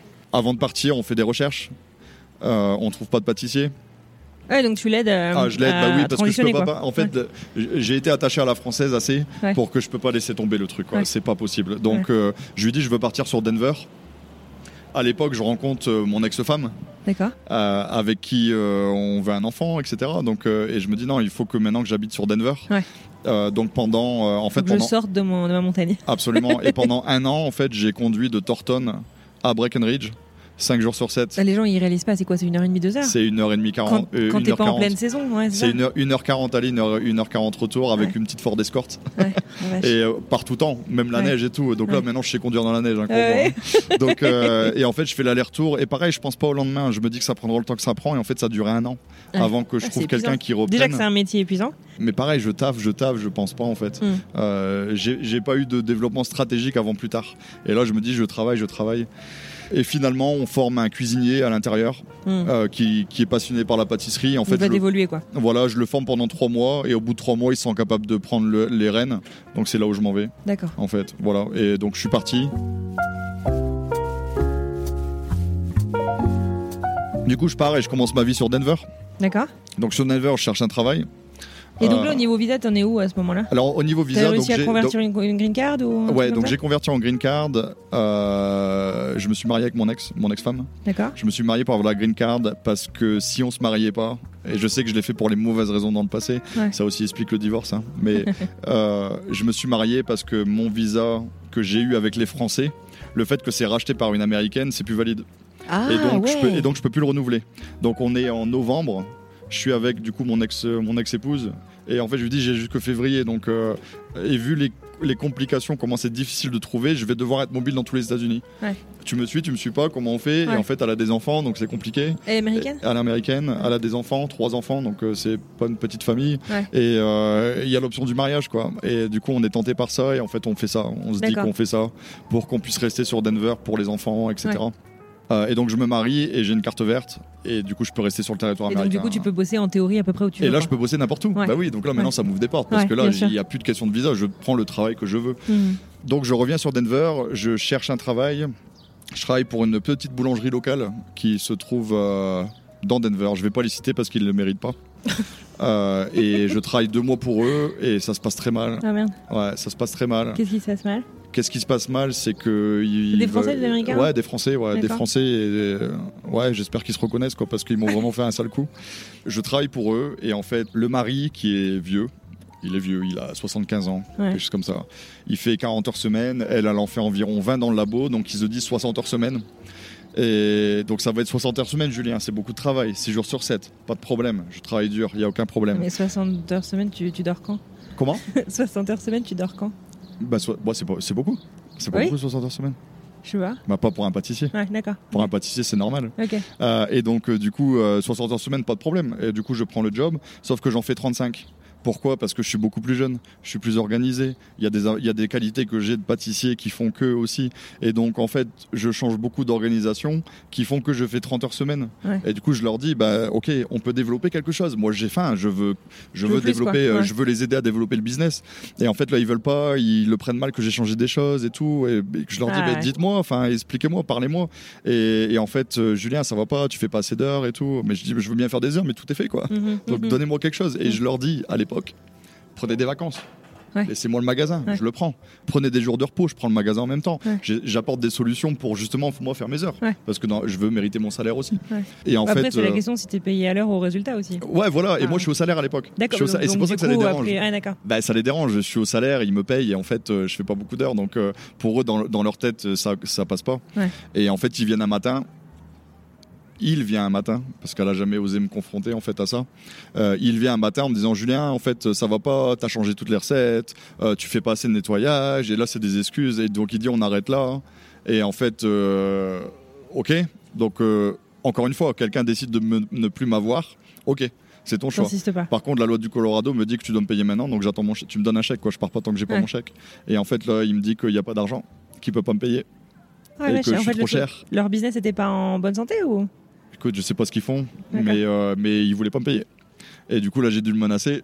Et je l'ai menacé à la Julien de Roubaix, quoi, un peu, là, plus pour le coup. C'est quoi la menace Euh, de bah, c'est, complètement des menaces et que je lui pète la gueule s'il me passe pas un chèque. Mais là, je repars pas sans mon argent, quoi, parce que euh, tu touches pas à l'argent des gens qui, qui sont dus, quoi. Tu vois. Ouais. Euh, je, suis- je suis pas un voleur, je vole pas, j'ai fait mon travail comme, Ouais. euh, comme, comme je devais le faire. Et il veut pas me payer alors qu'il a un business. Non, c'est, ça passe pas. Ça Ouais. passe pas, donc là je le menace vraiment et, et en plus j'ai de quoi dans la, dans la cuisine, hein, si tu vois ce que je veux dire. Donc, euh, donc vraiment. Et, et en fait, du coup, il me, il, me, il me fait mon. Je sais, en plus c'est marrant en plus quand il pense maintenant, mais, mais à l'époque. Ça euh, n'a pas dû être rigolo. ouais, à l'époque, c'est pas rigolo. Et en plus de ça, je prends des risques euh, parce qu'on est, on est aux États-Unis. Il peut appeler les flics. euh, En fait, Bah il oui, c'est ça, c'est hyper dangereux. hein. ouais, c'est dangereux en fait. Et, et en fait, je demande à faire mon chèque tout de suite. Donc, il fait mon chèque, mais il me paye sans mes vacances, mes congés payés, sans rien. Non, non, non, non. Donc, moi, je fais le calcul et je fais c'est ça que tu me dois. T'écris ce chèque-là. Ouais. Et, euh, et, euh, et en fait, il l'a fait. J'ai pris mon chèque, je suis parti. Et puis voilà. D'accord. C'est tout. Et, et, et aussi dans le passé, donc j'ai découvert aussi que quand j'ai fait mes impôts, ils ont déclaré euh, 10 000 dollars de tips, de, donc de pourboire. Sur, sur mon salaire, sauf que j'ai jamais touché, je suis au salaire. Donc Ouais, en fait, ils ont essayé de magouiller aussi mon salaire après sur les taxes. Donc vraiment, euh, c'est pour ça que je me permets de le dire parce qu'en fait, euh, faut faire attention à des gens comme ça. Ils, ils méritent pas, ils sont pas honnêtes. Euh, donc je, je fais que deux mois et là je me redis, punaise, encore une fois. Mhm. Et en plus, là maintenant que, que, que je vis des choses comme ça, je commence à me poser des questions. Est-ce que c'est moi qui va pas ou Mmh, tu ouais, vois bah oui, bien sûr. euh, et en fait, non, parce que je regarde, j'ai toujours eu des boulots. J'ai eu que deux boulots qui me l'ont mal fait, mais tout le reste, ça s'est très très bien passé. Donc, euh, Mais non. malheureusement, t'as tendance à retenir ce qui s'est mal Ah, passé. mais je retiens. bah, parce et en que fait, c'est le sur- truc qui te fait faire vraiment le down émotionnel Ouais, aussi. et en euh. fait, sur, sur presque 20 ans de carrière, il y a eu que ces deux-là, tu vois. Ouais. Donc, comme quoi les, les gens négatifs, ils attirent l'attention. Mmh, Et en fait, c'est pas une bonne chose. On devrait Mm. focaliser que sur les bonnes, Mm. les bonnes personnes. Et après ça, je recherche un autre travail. Et là, j'ai une opportunité. Il y a, il y a- il y a le patron d'un centre événementiel. Donc, ça s'appelle le Wellshire Event Center. Ouais. C'est à Denver. Et il recherche un manager vraiment, en fait. Et ils voient en moi, t'es pâtissier, t'as ça, t'es français, tu sais que tu connais la bouffe, en fait. Je suis Ouais. pas cuisinier, hein. Mais tu vois les Américains, ils se Ouais. disent, t'es français, tu sais cuisiner. Oui, comme, ils, comme Ah. ils pensent tous qu'on est hyper euh, expert en vin. Ah, ah, absolument, absolument. Euh, et, et en fait, ils m'embauchent en me disant, euh, on va faire nos pâtisseries euh, nous-mêmes. Mhm. Et euh, ça va prendre un peu de temps, mais euh, voilà, on va faire nos pâtisseries nous-mêmes. Moi, je suis intéressé. Ils me proposent un bon salaire et, et, et en même temps, j'ai une opportunité de, faire, de créer quelque chose aussi, Mhm. donc euh, j'accepte. Et en fait, au bout d'une semaine ou deux, ils me demandent de, de prendre en charge toute l'opération.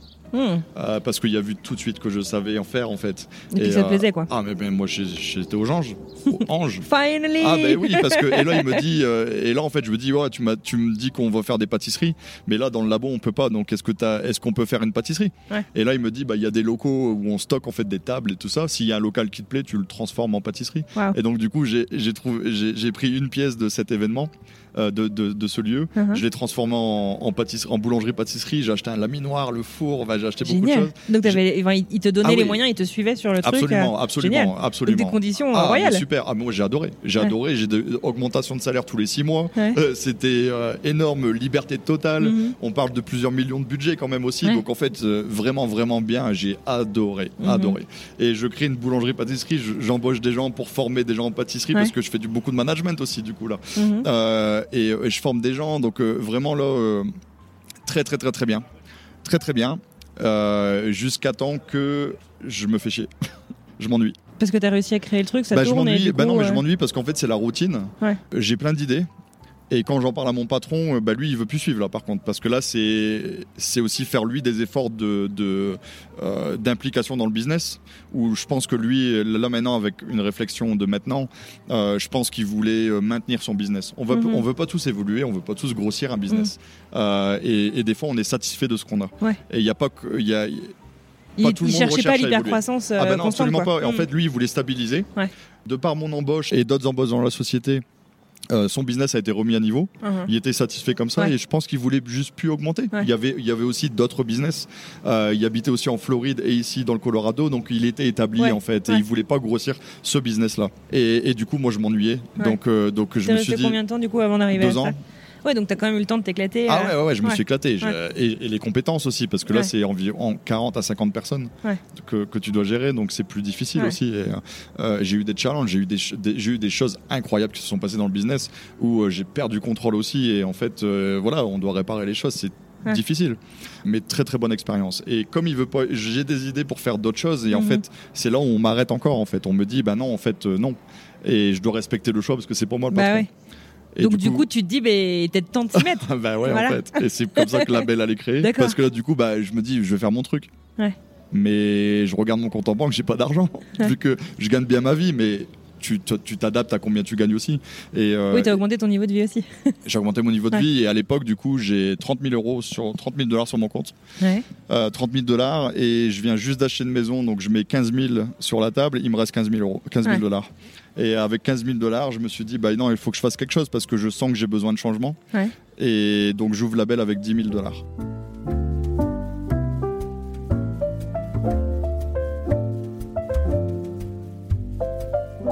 Est-ce que tu sais tout de suite que ça va être euh, une boulangerie, une pâtisserie Ouais, boulangerie, euh, boulangerie, pâtisserie, oui. Ouais. Euh, ce que je sais faire, parce que ça fait 15 ans que je le fais, Ouais. enfin presque, euh, 12 ans à l'époque. Donc je sais que c'est une boulangerie-pâtisserie et je sais pas sous quelle forme, mais je sais que je fais une boulangerie-pâtisserie. Donc je recherche des locaux, je recherche donc des locaux comme ici, hein, en plus. Je recherche des locaux, je trouve des locaux. euh, mais en fait, je me dis non, c'est vraiment pas assez d'argent. Donc, comment faire? C'est de reprendre une société qui est en faillite Ouais. et de leur faire une offre Et coup, cash. et, voilà, tu brades le truc. Et les gens, les gens, ils veulent que tu reprennes leur contrat de location Ah, et ils ouais, laissent tout à l'intérieur ouais. parce que sinon ils doivent payer pendant 10 ans. Et en fait, ils n'ont pas de solution de sortie ou ils en ont pas négocié une. Et donc, euh, j'essaie de trouver comme ça parce que je me dis, euh, je Ouais. peux pas acheter un business existant qui marche. euh, Et t'es tout cher. seul dans ton idée Enfin, je veux dire, Ah euh, ouais, t'as pas un partenaire ou. euh, non, tout seul. Ok. Entièrement tout seul. Et, et, et en fait, c'est limite. quoi. 10 000, c'est pas assez. J'ai Ouais. 15 000, je veux dépenser 10 000 et je me dis, je peux mettre 10 000 sur carte de crédit. Il y a aussi les cartes de crédit ici aux États-Unis. Je le recommande à personne, mais j'ai dû le faire. Et Attends, t'as acheté un business avec une carte de crédit, t'es sérieux bah, J'ai créé un business avec une carte de crédit, ouais. Globalement, c'est un peu ça. Et, et en fait, ça m'arrête. Et du coup, je trouve des cuisines. Mhm. Donc, ça s'appelle des commissary kitchen Ouais. ici, où c'est des cuisines qui sont préfabriquées, où on loue en fait. euh, À l'heure, enfin, comme à- un coworking de cuisine, quoi, un peu. Exactement, Ouais. comme dans les bureaux coworking. Ouais. Je trouve ça. Et là, en fait, le business, du coup, a des cuisines Mhm. qui sont pas adaptées à la pâtisserie, mais il y a déjà un four, il y, a Mhm. des, il y a des frigos, il y a des congélateurs. J'ai juste besoin d'acheter de la minoire, mixeur, euh, les plaques, des choses comme ça. Et du coup, j'en ai eu pour environ 20 000 dollars pour commencer. J'ai mis 10 000 euros avec mon argent et j'ai mis 10 000 dollars sur carte de crédit. ouais. Et donc, du coup, en achetant des plaques, en achetant des, des fours, Mhm. ça, tu peux l'acheter en carte de crédit. Ouais. Et j'ai commencé comme ça.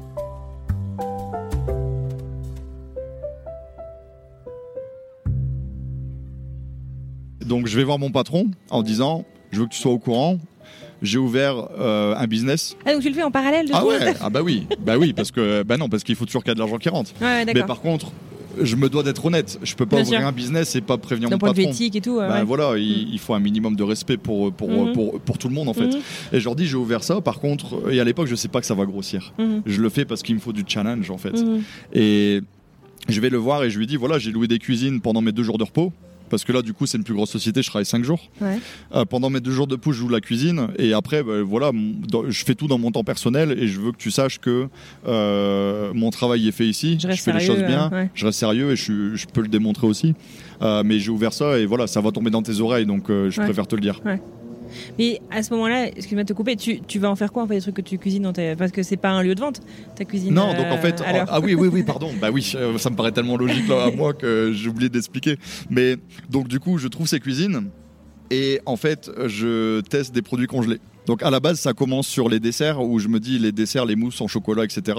Tous les pâtissiers les congèlent à la base. Donc on fait de la congélation, on finit le gâteau en ajoutant les fruits ou le glaçage et après on le met en présentoir. Donc Ouais. le, le, le, le produit. euh, Quasiment toutes les pâtisseries que tu montes dans des boulangeries artisanales, ce qui est mousse, etc., c'est congelé. Encore une fois, pas pour tout, on peut pas faire une généralité, mais tu Ouais, passes ouais. par le mode de, de, de congélation. Les croissants, euh, la plupart des boulangers, ils les congèlent crus et tous les matins, ils sortent et ils les, ils les cuisent en fait. ok. Euh, c'est pas toujours fait le même jour en Ouais. fait. Euh, et donc, je me dis, bah voilà, on le fait déjà pour les desserts. Et je- j'essaie de comprendre la, la science derrière ça. Mhm. Et la science derrière ça, bah, bien sûr, il y en a une et, et- et- tout produit peut être congelé du moment qu'il y a des, pa- il y a des paramètres à respecter. Et en fait, je l'applique sur les croissants. Chose qui se fait pas en fait parce que je sais pas, ça se fait pas. C'est Pourquoi, ouais, pourquoi ça se fait Bah, pas je sais pas, ça se fait pas. Parce que tu, peux demander à n'importe qui. Ouais. Euh, si les Français écoutent, ils vont nous dire maintenant. J'espère Si qu'ils écoutent. bah oui, bah oui. bah, si, si c'est des, parce que ça peut être des expatriés qui écoutent. Ouais, bah, peu importe en fait, tous les. Français. Euh, tous les Français qui sont pas dans le métier, ou même ceux qui sont dans le métier, c'est ça le pire. Même ceux qui sont dans le métier, tu parles d'un croissant congelé, ils disent c'est de la merde. Bah ouais, c'est- un peu ce qu'on nous a vendu dans notre éducation, euh, c'est le frais. Exactement. Le frais, mais c'est mieux que le congelé. Mais est-ce qu'on a vérifié ça? Bah non, pas Voilà, forcément, exactement. rien. Ouais. Et, et en plus, il y a, il y a un stéréotype du congelé parce que moi, quand j'ai grandi, tout ce qui était congelé, oui, effectivement, c'était de la mauvaise qualité. Ouais. Effectivement. Pourquoi? Parce que ça coûte euh, euh, 2,50€ pour une, baquette- une barquette familiale de lasagne. Mhm, Tu peux pas t'attendre à 2,50€ avec un produit de qualité. Et Je, ré- je répète toujours la même chose quand je parle de ça. Mais euh, moi, je me rappelle de ma grand-mère qui fait des soupes, mhm. qui les congèle. Et limite, ma mère me vend le truc comme quoi une soupe qui a été congelée, c'est meilleur quand, parce que ça a eu le temps de mariner ou je sais pas quoi.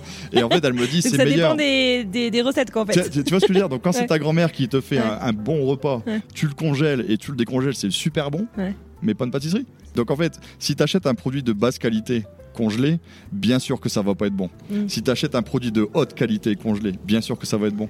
Donc en fait, c'est ça, le, le- Ouais. le- le secret, c'est qu'il faut faire un produit de qualité à la base euh, pour pouvoir après le décongeler. Et il y a des méthodes, tu décongèles pas n'importe quoi, Ouais. il faut faire attention. Il faut faire attention qu'il n'y ait pas de givre, il faut des Ouais. bons congélateurs, il faut que ce soit sec aussi.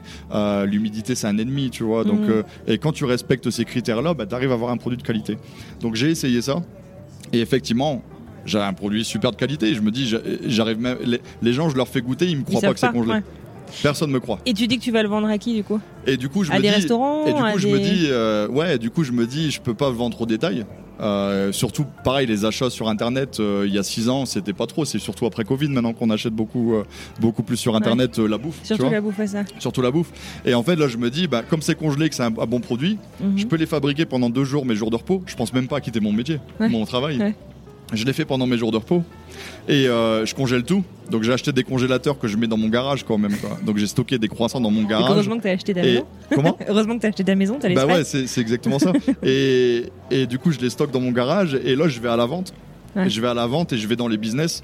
Je rentre dedans, je demande à parler au, pa- au patron, je demande ce que je fais. J'ai préparé un menu. Je vous fais goûter mes croissants. Il goûte et en fait, il me dit ouais, ok, j'achète. Et donc, il change de fournisseur. Ils m'achètent mes croissants. Je mens pas, j'aime pas, ça sert à rien, j'aime bien être transparent. Je leur dis la vérité. Mon travail, c'est ça, je fais ça. Ouais. Je le fais pendant mes jours de repos. Euh, J'ai des congélateurs chez moi. Enfin, vraiment, je suis Ouais. transparent, en Ouais. fait, vraiment, mais professionnel. On fait les choses bien. Et je suis tout seul dans le labo, c'est tout seul, je fais ça tout seul. Donc grosse fierté aussi. coup. Ouais, ouais, ouais, mais en même Quand temps, c'est normal. À l'époque, tu penses pas. Tu, juste, tu le fais. Et, donc à ce stade-là, pour l'instant, c'est encore un side project. euh, Ah ouais, pour carrément. le, c'est pour le fun, pour te prouver que tu peux le faire. Ah, c'est en plus, et euh, mais Pour il y a le côté Julien qui veut grossir tout le temps, Ouais, en fait. ouais. Tu vois, qui veut évoluer. Ouais. Moi, je veux pas rester comme ça toute ma vie, en fait. Je me dis, ça peut pas être ma vie, ça. Donc, du coup, euh, et même encore maintenant, à l'heure où je te parle, ma vie là que j'ai maintenant, c'est pas ma vie. Je- je- J'en aurai une autre plus tard, mais c'est en progrès. Et donc, du coup, je vends, je vends, ça prend, et là, je me fais virer. Là, mon patron, il me dit, euh, en fait, j'arrive un jour, euh, mon, mon PC, il est plus là, il y a plus rien, il y a plus mes affaires. Et en- l'américaine, quoi. Ah, à l'américaine, et on me dit, euh, on me dit, ah, Julien, on t'attend au bureau. Ouais, Donc, du coup, je monte. tu sais déjà que. Ouais, bah oui, je sais que je suis viré là. Et en fait, il me vire, je demande la raison, il me la donne pas. Parce que la loi Colorado, t'es pas obligé de le dire. Ah ouais? Bah non. Je- là, là, maintenant, on on est devant le magasin. Ouais. Je peux dire à tout le monde de sortir, vous êtes viré, vous avez plus de. T'as pas de compte à rendre. aucun, aucun, aucun justificatif à donner. Ah. Aucun. Donc du coup. euh, Donc t'as jamais ça, su Enfin, t'as même pas une suspicion de qu'est-ce qui s'est passé ou- Bah bien sûr, c'est la belle. Ouais. Bah, Parce que c'est le la truc belle. il grandit, quoi. C'est la belle et puis je me dis, euh, je, me mets, je me mets quand même à sa place. C'est normal aussi qu'un euh, un de tes employés, il fait un truc à côté et, et quand tu connais ses compétences, tu connais ce qu'il fait, c'est c'est dans la bouffe, même si moi je le vois comme des choses totalement différentes. Il s'est senti attaqué, c'est normal. Et, Ah il- ouais, et dans sa tête, je pense, il se dit merde, si je prends pas action, je vais, je vais perdre ça. En fait, Et pourtant, t'es a- pas en concurrence directe. Enfin, non, mais, chose, mais je pense euh, que ouais. lui, lui a cru en moi avant moi. Hmm. Moi, je l'ai fait parce que Donc je le fais. un peu trahi, quoi. Non, mais je pense qu'il il se dit Julien, il va réussir en fait. Il va Ouais. grossir, il va finir par partir si c'est pas moi qui le vire avant. Ouais. Je pense que c'est vraiment C'est ça. un peu comme une rupture amoureuse. euh, je préfère le faire avant que tu le fasses, quoi. Je pense, ben, et c'est exactement ça. Tu mets le doigt dessus. Et, euh, et du coup, euh, et du coup, c'est mon mon chef de cuisine qui a pris ma place en Ouais, fait. Et c'était planifié comme ça. Et j'étais le seul à pas savoir en fait. Et, Ah, et du coup, il me vire. Et là, je rentre à la maison et je me dis, ok, putain. J'ai pas le choix quoi. Faut que en je fait. charbonne, là. Ben, et là, je peux pas me payer. Moi, je vends, je vends quoi? Je vends 1500 euros par 1500 dollars par mois Ouais. de, de Sachant que t'as produits tous tes produits, matières premières produits, aussi. euh, voilà, ouais. et euh, je dis rien. Et là, je me dis, ok, combien d'argent on a, etc. Donc là, t'es avec ta femme actuelle? Je suis, à- je suis, C'est du ouais, je suis Giron. avec l'américaine, donc euh, et j'ai un enfant aussi. D'accord. Ah oui, parce que du coup, j'ai ouvert mon business. Ma fille, elle avait trois mois Hmm, D'accord. Aussi. Au passage. Mhm. Mais On peut se parler un peu rock'n'roll pour ta femme ouais, un peu rock'n'roll parce que parce qu'encore une fois, il n'y a pas de risque vraiment. En fait, quand tu fais les choses relativement bien, Ouais. je pense qu'il n'y a pas de risque. Tu reviens en arrière, c'est pas grave. Au pire, tu reviens en arrière. En fait, c'est ça.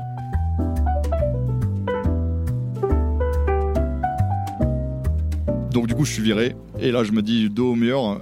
Et je me dis, c'est maintenant ou jamais. Je peux Ouais. pas, je peux pas laisser tomber ça, chercher un travail. Euh, donc en fait, je mets toutes mes billes dedans, je travaille à fond dessus. Et en fait, le fait d'avoir Plus de temps. tout mon temps de la semaine, bah, j'ai évolué tellement vite. Le mois d'après, j'embauche une, une boulangère. Euh, je me paye un salaire deux mois après. En fait, je crois que ça m'a mis deux mois, Ouais. deux trois mois avant de me payer. Et euh, je me paye, j'embauche des gens. Et en fait, là, c'était pas, là, c'est parti. D'accord. Et, et après, on n'arrête plus. Mais ouais, parce que maintenant, tes croissants, on les trouve même à l'aéroport de Denver, non? Absolument. Là, c'est environ 120 magasins Ouais. dans tout Colorado. On travaille avec des distributeurs. Tu peux trouver mes croissants au Nouveau-Mexique. Tu peux trouver mes croissants dans les montagnes, à Aspen et tout. Tu vois, partout. Ouais, ouais. Ok. Euh, Wyoming, Utah Ouais. aussi. Tu peux aussi trouver les croissants là-bas. C'est ouf quand même. tu Ouais, vois. c'est clair. Et euh, donc, euh, donc On voit les étoiles là dans les yeux. hein. Ouais, ah non, mais je suis, ouais, bah, oui. bah oui, parce que je suis fier et je suis Mhm. content. Et puis, et puis, euh, et puis, il y a un passé aussi. Ouais. Il y a un passé, il y a un passé. Les gens n'auraient jamais misé sur moi avant, Mhm. jamais, Mhm. jamais. Donc là maintenant, là maintenant, on vient à moi. C'est quand même paradoxal, tu vois. Tu te dis, les gens, ils auraient pas cru en moi et maintenant, ils viennent à moi, tu Mhm. vois. Donc ça fait plaisir, ça fait plaisir. Il y a un, un petit, un petit peu de mon ego qui est content quand même, tu vois. Bah, t'as le droit, hein, c'est pas. Enfin, ça, c'est encore un, trait un peu, un peu français. J'aime pas faire de généralité, mais le trait un peu français de de pas oser dire qu'on est super fier de ça. T'as le droit de Ouais. dire que non, génial. absolument. c'est Et en, génial et en fait, et en fait, je l'assume, tu vois. Mhm. Je l'assume. euh, je l'assume parce que si tu regardes les réseaux sociaux, je me mets devant la caméra. Mhm. Euh, et en fait, c'est des hauts, des bas, tu vois. Il y a des fois, je suis beaucoup devant la caméra, des fois, j'y suis jamais. Et, euh, et des fois, j'ai besoin de ça. Des, des fois, j'ai besoin de faire ça et, et d'entendre les retours des gens et de me dire. Et quand les gens ils me disent, oh, putain, c'est trop cool ce que tu fais et tout, Mhm. ben là, ça me fait plaisir. Ouais, fait Donc bien. ouais, j'ai mon ego qui a besoin d'être alimenté Ouais. à un certain niveau et après voilà, il faut garder la tête froide aussi. Mhm, mhm. Mais, mais j'ai mon ego qui, qui me fait ça, qui me fait Ouais. plaisir et, euh, et comme tu dis, oui, c'est ça. C'est moi, je suis fier. Mhm. Je suis fier de. C'est pas un gros de- mot, hein. je, je suis fier de réussir, euh, que ce soit financièrement, que ce soit sentimentalement, que ce soit humainement, que ce soit émotionnellement. J'essaie de vraiment améliorer ma vie dans tous les domaines. Ouais, donc voilà. Et après, euh, donc l'aventure la belle a commencé. Mhm. En fait, c'est ça. Mhm. Donc euh, et, en, et en quelques chiffres. euh, ou en quelques faits, on va dire, euh, c'est la première embauche au bout de deux mois. Mhm. C'est le la troisième personne qui rejoint la boîte. C'est ça fait un an. Euh, au bout d'un an et deux mois, je, j'embauche mon premier livreur parce que je fais les livraisons à l'époque, je fais tout. En Ah fait, oui, tu vois, tu fais tout. hein. Mhm. Euh, j'embauche mon livreur. Euh, du coup, je, je veux quitter la commissary kitchen. Mhm. Et Pour du- avoir ton lieu pour avoir ma propre boutique. Et en Mhm. fait, je trouve un local. Seulement, c'est c'est pas prêt avant huit mois. Donc en fait, je suis en stand-by, je peux pas grossir. Donc j'essaie de temporiser. ouais, ouais. Ah, et là, je m'ennuie parce que je veux grossir. Ouais. Mais et après, j'ai nouveau, mes nouveaux locaux. Je commence dans mes locaux, je, je charbonne, je fais tout pour pour grossir. J'arrive très très vite à max capacité. Ouais. J'embauche un, un pâtissier français aussi à l'époque parce Mhm. que j'ai- j'avais envie de donner la chance comme à moi on me l'a Ouais, donné. comme on te l'a donné Bah, aussi bien là, sûr, donc quelqu'un qui venait de France. euh, Ah, pour, euh, absolument, absolument, et ça a été une expérience magique aussi Ouais. ça. Et euh, après ces locaux-là, je- j'emménage dans mes locaux actuels À Tanton, du coup? À Torton, et, et c'est là où c'est là où il y a, y a la pandémie, c'est là où il y a Covid.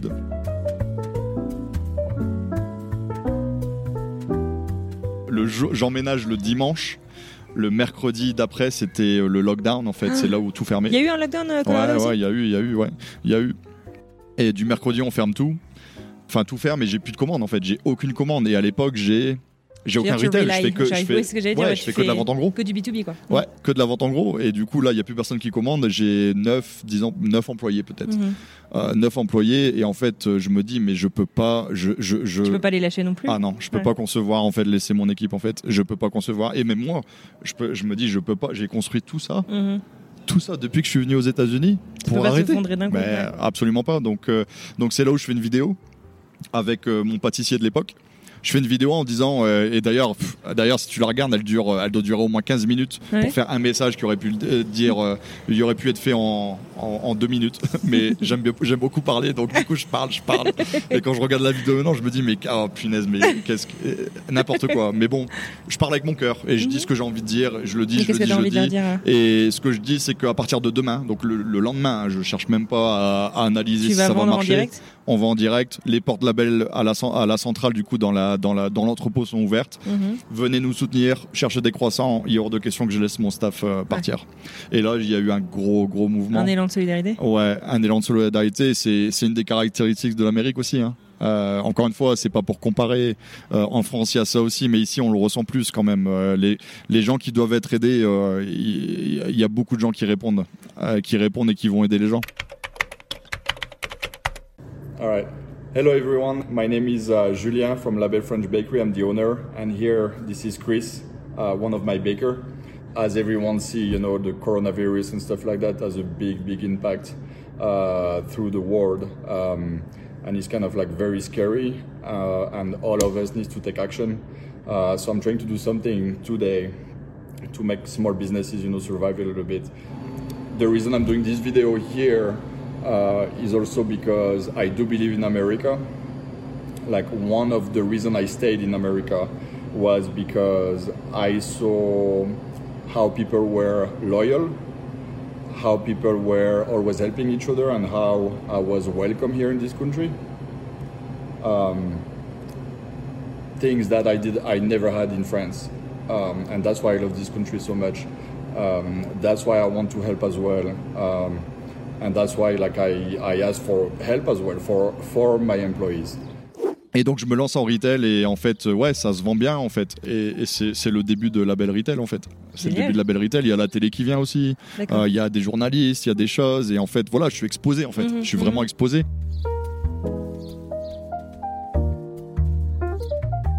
j'arrive avec la vente de retail à maintenir pour dire que j'arrive à, à rester vers le, vers, vers le zéro, vers le, vers le positif. Mhm. Et du coup, comme je suis pas en négatif, j'ai pas d'aide financière, j'ai aucune aide en fait. Et, et c'est pour ça, la mairie, c'est pas de leur faute, c'est juste qu'ils doivent, il y a des cases à respecter et, Mhm. et c'est fédéral. En fait, tous les aides au Covid, elles ont été fédérales. Et donc, euh, je fais ça, ça marche bien. Et au bout de, encore une fois, l'évolution, ça marche, ça marche. Et je me dis, ça va s'arrêter. Mais en fait, ça s'arrête pas. Mhm. Et donc, comme ça s'arrête pas, je transforme une portion de, de l'entrepôt En boutique en, en boutique. Mhm. Et de- d'améliora- amélioration en amélioration, à force que l'argent rentre, forcément, j'ai amélioré ça. Mhm. Je continue le wholesale, ça reprend. Et en fait, les deux combinés, forcément, c'est- beaucoup. Euh, et là, c'est vraiment le début du vrai succès, en fait. Hmm. C'est vraiment le début du vrai succès où, euh, où les finances vont bien, euh, le business va bien. Euh, personnellement, ça va bien. Il y a beaucoup de choses qui vont bien en fait. Euh, entre deux, j'ai divorcé et puis euh, j'ai mis huit mois quand même avant de, de me ressentir bien, peut-être un an. Mhm. Et en fait, c'est pendant cette période-là, c'était c'était pas forcément facile, mais, Mais t'as beaucoup créé finalement. Ouais, fina- bah, j'ai mis ma tête dans le travail en fait. Ouais. Et là vraiment c'était euh, ouais le retail, euh, le retail plus le wholesale, euh, c'était le paradis. J'ai l'impression que j'étais le roi du pétrole. tu vois, tout, tout se passait bien donc donc j'ai mis mes billes dedans. À l'époque, je rencontre mon associé actuel, donc c'est Charles Bayache et Un français, un local un français, un français. d'accord, donc euh, donc euh, donc euh, je le rencontre. Je suis président de la chambre de commerce Mhm. à l'époque. En vrai non, je le rencontre. Je suis juste un donateur. Mhm, Ensuite, je deviens board member, mhm.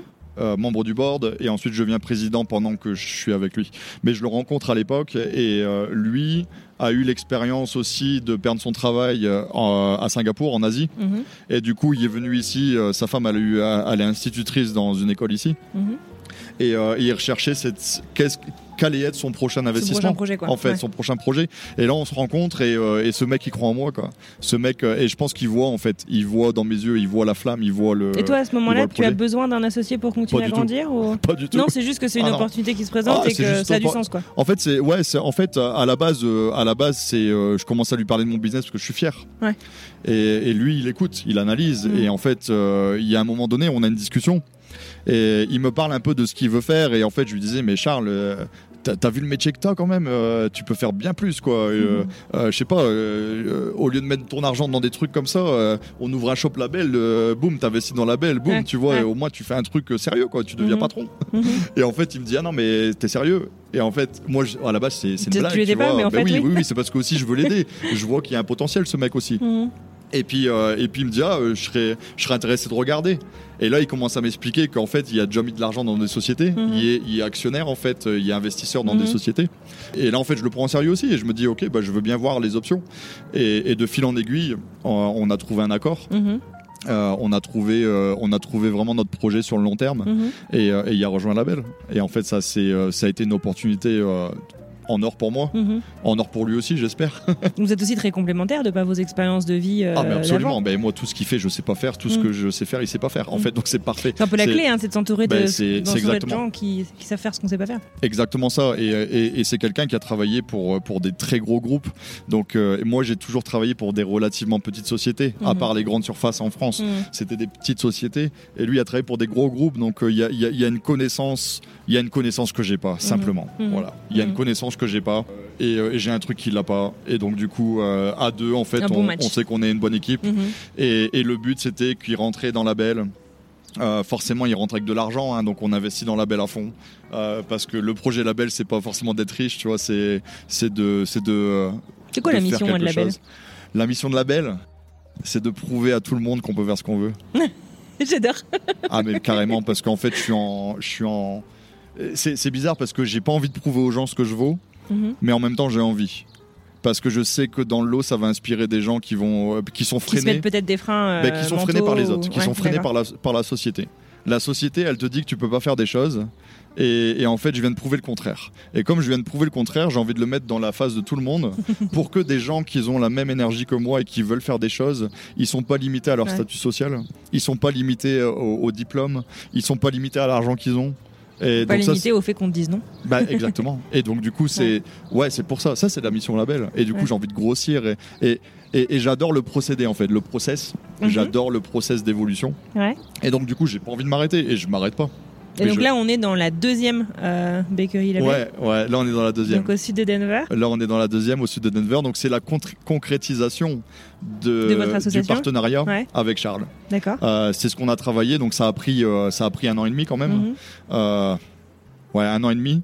Et, euh, et là maintenant, on- voilà, on sait que ça marche. Donc, euh, donc en fait, on a eu euh, le, le feeling qu'on a eu à s'associer, il est bon. Mhm. Les pro- le projet qu'on a fait, il est bon. Donc on continue, Trop bien. on Et continue. alors, c'est quoi la suite?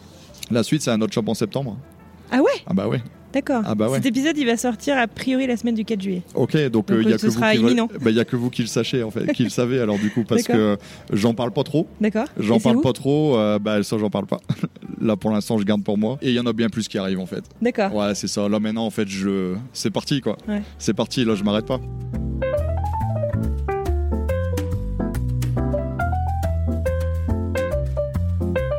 Alors, j'aurais bien aimé juste revenir avec toi sur euh, ce que tu as fait, en fait, à peu près au moment où on devait se parler euh, initialement en fin d'année dernière. Mhm. Euh, t'es rentré euh, en France, justement. Ah oui, en fait, ah t'as oui. t'as un peu rebouclé la boucle. Est-ce que tu peux me parler de ce Ouais, projet, ouais, ouais, de mais- mais- comment ça s'est construit finalement, Ouais, et de comment ça s'est passé? Ouais. Et est-ce que, avant que je t'explique ça, est-ce que Mhm. tu es au courant que j'ai fait un show télé?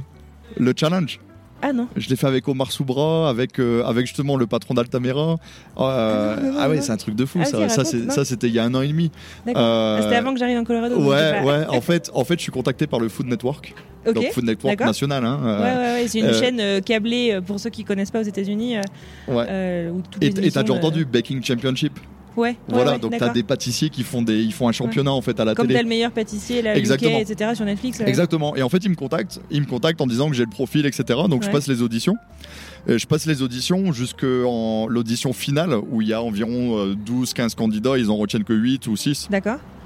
Et en fait, je suis pas retenu. Bon, bah, c'est tout la première fois. Voilà, c'est comme ça, Ouais. ça arrive. Pas de souci. Et en fait, je comprends que mon profil, il, voilà, il Ouais. est pas, il Ouais, est pas destiné à tout le monde. Euh, je arriver. comprends aussi que c'est un business, qu'ils Ouais. doivent aussi euh, faire de l'anima, etc. Donc Mhm. je comprends. Pas de souci.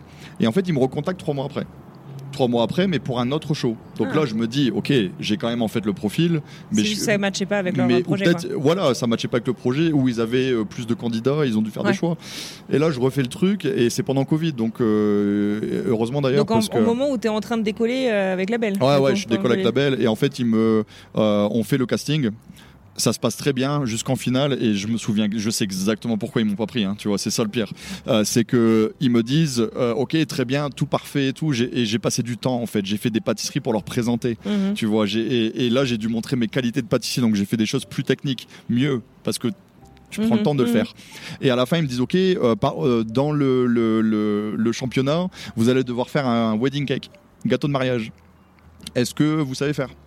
Bah, je fais. euh, À des- l'américaine ou à la française euh, bah, c'est ce que je leur demande et du coup je leur dis, euh, je dis vous, wedding, wedding cake oui, mais je dis est-ce que vous me demandez de travailler le fondant, le fondant américain, tu Ouais, la pâte à sucre. En fait c'est la pâte à sucre. Est-ce que vous me demandez de travailler la pâte à sucre ou je suis libre de faire ce que je veux? Ouais. Et en fait il me dit ouais non c'est tout pâte à sucre. Et là je fais non ça je fais pas. Et, et en fait je dis et, et elle me dit mais vous savez faire ou euh? Et je fais ouais je sais faire mais je le ferai pas. Et je fais pas parce qu'il faut que ça respecte mon identité. Moi, j'ai ma marque. Il y a la belle French Bakery. Je fais, un- je fais, j'ai un standard. Ouais. Et euh, il est hors de question que je fasse un gâteau avec de Ah la pâte ouais. à sucre et avec du riz soufflé. Et puis, euh, Ouais. je peux pas. Je peux pas Mm, toucher à ça. mm. Et, et en fait, ils me disent, mais, mais si on vous demande, parce que c'est la, c'est le, C'est une épreuve. c'est, c'est l'épreuve et c'est important et on a besoin que vous faites un gâteau de mariage. Je dis oui. Je vous fais un gâteau de mariage, mais ça sera pas de, ça sera pas avec ça. Et je dis euh, l'exemple, j'ai montré les fraisiers, etc. Où je, où je peux avoir des niveaux différents. Mm. Je vais à la place de faire du fondant, je vais le faire en chocolat. Je vais, Mhm. c'est pas la même chose ou avec du sucre. Euh, mais, mais je dis, je, je, je fais pas, je touche pas au fondant. Et en fait, j'ai vu leur tête, bien sûr, euh, fondant. Et en fait, ouais, c'était éliminatoire. Et en fait, je suis ressorti du meeting. Tu t'en es voulu ou? Non. Non. Bah non, parce que tu restes toi-même. Mhm. Tu vois, tu peux pas faire un jeu à la limite. euh, pff, ouais, non, non, je peux pas. Il, il faut que je prenne du plaisir et Mhm. mon en fait, mon image, c'est l'importance de mon image, c'est de représenter qui je et, euh, et tu peux faire ce que tu veux. Et, euh, et en fait, ça plaît aux Mhm. gens. Et jamais je toucherai à ça. Peut-être un jour je le ferai, mais il faudrait que j'en ai envie. J'ai été voir ma, ma directrice marketing Mhm. et je lui ai dit Eh, j'ai une idée, on fait un show télé. Et en fait, elle me dit Quoi Quoi Qu'est-ce qui se passe? Et je fais Ouais, je dis Le Food Network, ils veulent pas. Là, ça fait deux fois. Et en fait, j'étais tellement excité à l'idée de faire un show télé. Ouais. Tellement excité. Que t'étais pas prêt à passer à autre chose Bah non. Et en fait, c'est ce que je te dis tout à l'heure. Quand j'ai décidé quelque chose, Ouais, je veux tu le vois, faire. Et en fait, il n'y a, pas de- y a pas de non. En fait, si Mhm. je veux faire quelque chose, je le fais. Mhm. Et du coup, je lui dis, mais c'est pas. En fait, je veux faire un show télé maintenant, je suis excité à ça. et donc, on n'est pas obligé de le faire avec le Food Network. Mm. Eux, ils veulent pas de moi, c'est pas grave, Ouais. on le fait nous-mêmes. Et du coup, on a fait notre show télé, donc euh, on a cherché des candidats, des boulangers. Donc, moi, j'étais un juge hein, pour le coup, Locaux, j'ai pas locaux. Ouais. Euh, on a trouvé des, des, des- des boulangers pâtissiers, des bakers. Qu'ils étaient amateurs, Ouais. Euh, parce que professionnels, euh, il y en a pas tant que ça non plus. Et on a trouvé des gens, on a fait un casting. euh, J'ai trouvé mes juges, donc dedans il y a Omar Soubra, il y a. Joey, le, le patron d'Altamera. Donc ma directrice marketing a fait l'animation et j'ai contacté. quoi, sur les réseaux sociaux Ouais, ouais, ou- ouais. Donc en fait, j'ai contacté Nine News. D'accord. La que- chaîne locale. Bah oui, parce qu'ils sont venus, ils sont venus faire des reportages, tu vois, ils sont Mhm, venus faire mhm. des interviews. Et donc du coup, j'ai contacté des gens que j'avais en contact et je leur ai montré le projet et je leur ai dit voilà, c'est la belle qui vous paye quoi. En, en plus, est-ce que tu peux travailler en dehors de euh, de la chaîne locale? Oui. Et donc en fait, on a créé une équipe et en fait, on a fait une production et la production elle est sortie. Alors bien évidemment. Je suis pas un directeur de, Mmh, de- ouais, tu sûr. vois. Mais, mais franchement, je suis très fier de ce qu'on a fait parce que parce que c'est professionnel en fait. Alors c'est pas Et puis parfait. ça anime en plus pendant le Covid. Enfin, je veux dire, Ah putain, mais c'était top. Ouais. Ah, c'était top. Et les gens, ils ont gagné. Alors, le, le premier, il a gagné un an de pâtisserie à la belle. Ouais. Il a gagné un mixeur de. un KitchenAid mixer qui est réputé dans le, dans le, dans, dans- dans le truc, tu vois. Et euh, dans l'industrie. Ouais, des trucs pas dégueux quoi. Ouais, voilà, j'ai Ouais. fait les choses, j'ai essayé de faire les choses bien et c'était Ouais. super. Et, euh, et du coup, c'est disponible sur YouTube, Ah, euh, sur, euh, sur Facebook aussi. Mais c'est- c'est un des trucs, tu vois, que voilà, je veux faire quelque chose, je le fais.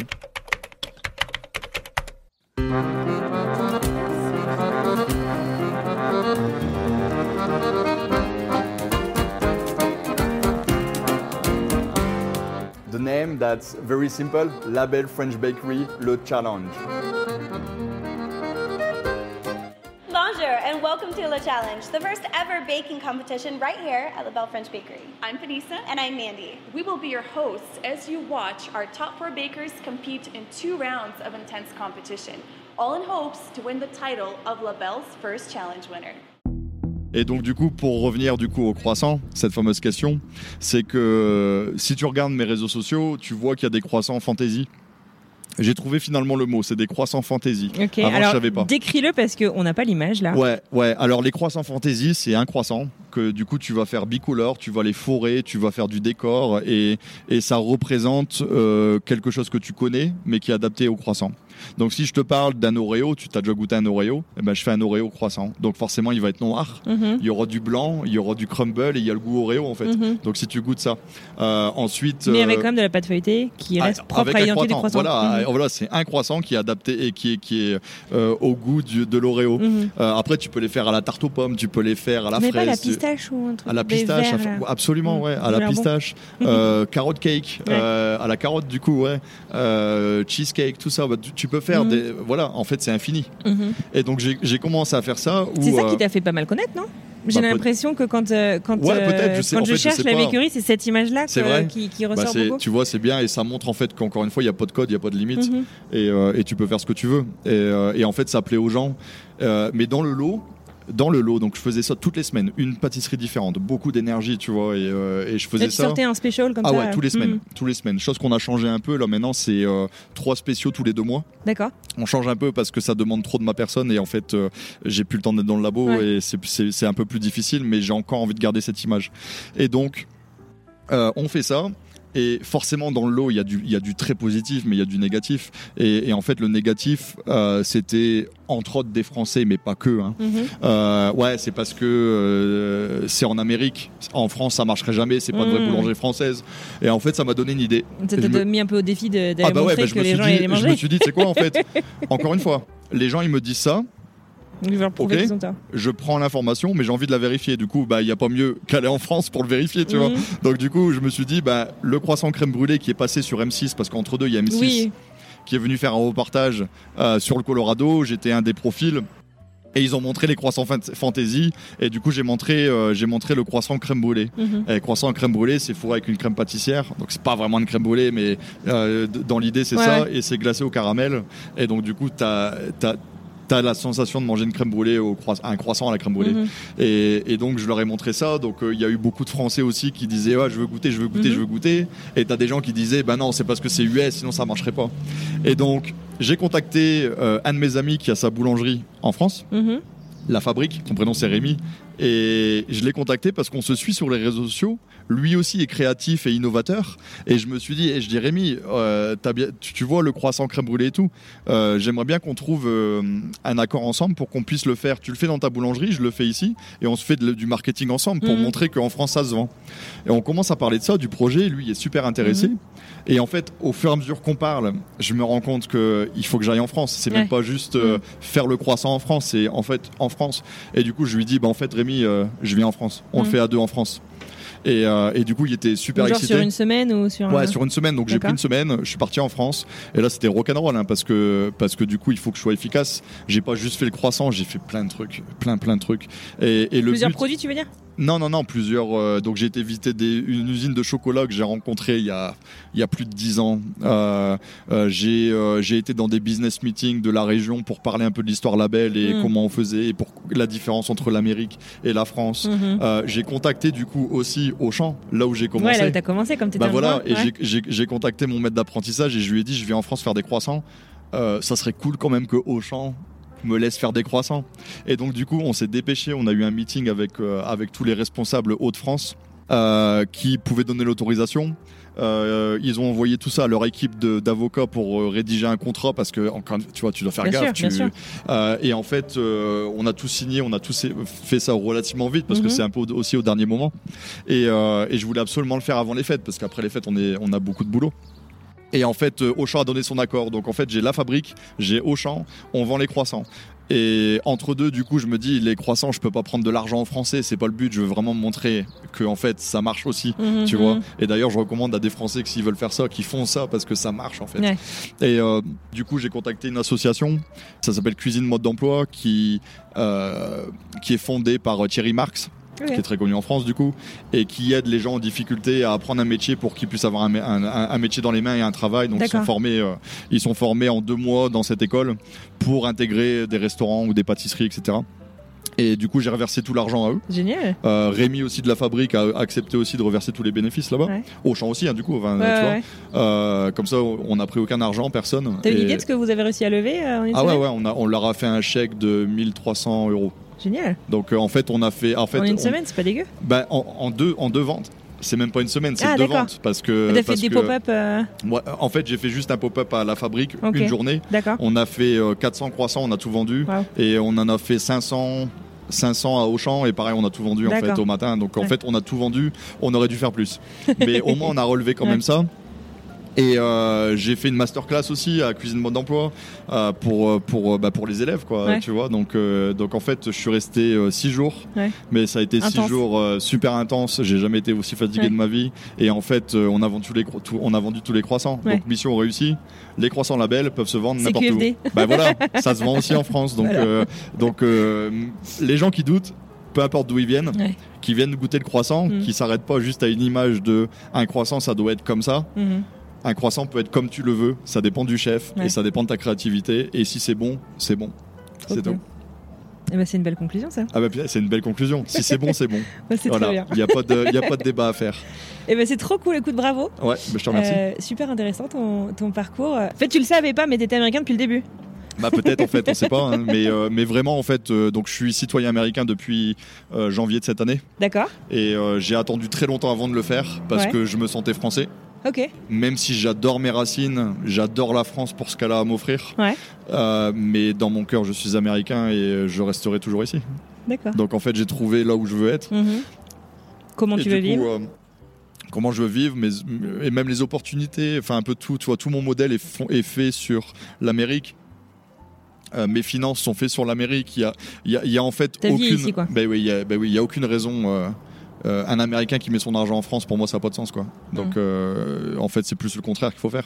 Donc, euh, je reste ici, je fais, je fais mon travail ici, Ouais. je fais ma vie ici, et peut-être que je bougerai, mais, mais pour l'instant, je suis très heureux ici. Ouais. on verra comment ça se passe. Ok. Donc voilà. Et est-ce que t'as un truc que t'aimerais bien dire au Julien de il y a 15 ans? Euh, Au jeune à qui- 15 ans, oh putain, tu me fais, ça fait un peu émotif et tout là, mais au jeune à 15 ans, c'est, Désolé.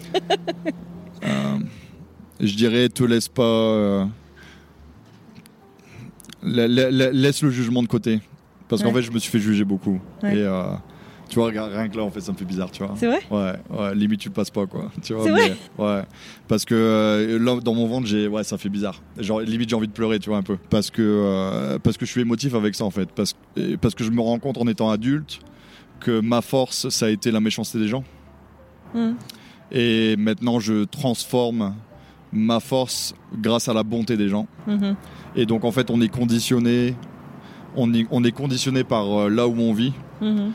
qui nous a élevés, les gens qu'on rencontre dans la vie en général. Mhm. Et euh, si on peut mettre en avant les gens qui ont de la vraie bonté dans leur cœur, euh, le monde serait meilleur.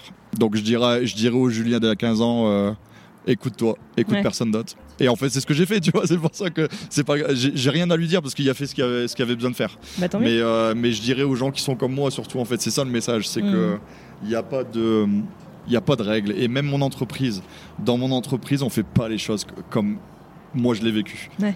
En fait, et, euh, et tout le monde est content. Tu verrais mon équipe, c'est un truc de fou. Vous êtes combien maintenant? Là, on est entre 30 et 40, on doit être 35 là. D'accord. Et il y a une dynami- un dynamisme Ouais. et il y a surtout un respect de soi-même. Mhm.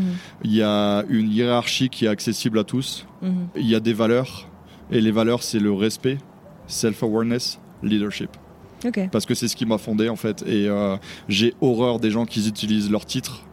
Leur Ouais. pouvoir en fait, euh, tu vois, ils, ils pensent qu'ils ont du pouvoir juste parce que euh, euh, parce qu'ils ont un titre en fait. Et euh, je, je me bats contre ça en fait. Mm. Je me bats contre ça, contre l'abus de pouvoir en fait en général, la justesse, tu Mhm. vois, on en reparlait tout à l'heure. Euh, je me bats contre les stéréotypes. Mhm. Et je me bats contre tout ça en fait. Et, et- et du coup, je recommande aux gens de vraiment, d'essayer de vraiment bien se connaître et de vraiment suivre son cœur. Et ça paraît stéréotype, hein, tu vois, mais c'est Bah non, mais vraiment en la même temps, vérité. c'est c'est ce que tu as appliqué. Mais qui a marché. c'est, mais c'est vraiment ça, quoi. Ouais. C'est vraiment ça. Donc, euh, ouais, c'est le message que j'aurais. Et ben merci beaucoup. Je t'en prie. Putain, en plus, c'est vrai, ça me m'émotive, tu te rends pas compte. Hein, parce que... non, mais je comprends. Mais c'est Ouais. pas une tarte d'être modeste. Non, non, je le vis bien, non, je le vis bien, mais euh, je le vis bien, mais je m'attendais pas.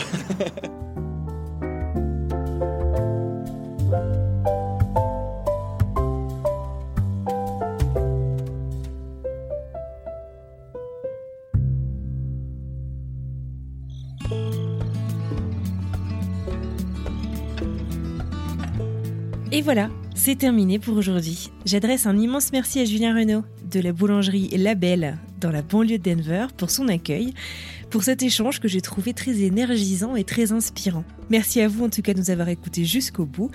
J'espère que cet échange vous aura plu autant qu'à moi et si c'est le cas, vous connaissez la rengaine, n'hésitez pas à en parler autour de vous, sur les réseaux sociaux, dans la vraie vie comme vous le souhaitez, et même éventuellement de prendre 10 à 15 secondes supplémentaires pour vous rendre sur votre application préférée de podcast, sur celle que vous utilisez là tout de suite. Et si vous êtes sur Apple Podcasts, Spotify, Podcast Addict ou encore Castbox par exemple, eh bien donnez-nous 5 étoiles et laissez-nous un commentaire, un petit mot, un message de soutien. Parlez-moi de votre épisode préféré. Laissez libre cours à votre imagination, ça compte énormément et ça nous aide aussi à faire connaître le podcast.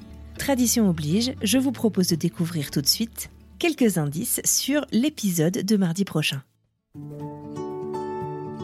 Déjà, quand tu pars de la Californie, tu vas traverser euh, le Nevada ou euh, le, je sais pas, euh, tu vas traverser l'Arizona pour rejoindre le Nouveau-Mexique, par exemple, c'est déjà un voyage en fait. Donc du coup, nous, ça nous dérange pas, ça fait partie du trip, on adore et, et c'est pas un problème. Faut aimer rouler, ça c'est sûr qu'il faut aimer rouler. Mais vraiment, il y a une sensation quand tu es sur la route euh, qui est incroyable aux États-Unis, où tu as des immenses paysages à perte de vue, et puis tu vois pas le temps passer. Enfin, nous, en tout cas, on voit pas le temps passer, on adore ça. Euh, je pense que c'est une, amie de la famille qui nous a dit euh, Oh, ben on a, je connais un couple qui reviennent des US, ils sont allés faire un road trip dans l'Ouest américain, ils ont adoré, et nous, on cherchait une destination pour l'été. Et c'était notre première vraie destination tous les deux, en fin de compte. Et on s'est dit, ah, c'est vrai, ça serait sympa et tout, on connaît pas, euh, bon, euh, on verra bien ce que ça donne, allons-y. J'ai commencé à préparer ce road trip, je t'avoue que ça fait longtemps, c'était en 2008, donc je me souviens plus de comment j'ai préparé ça.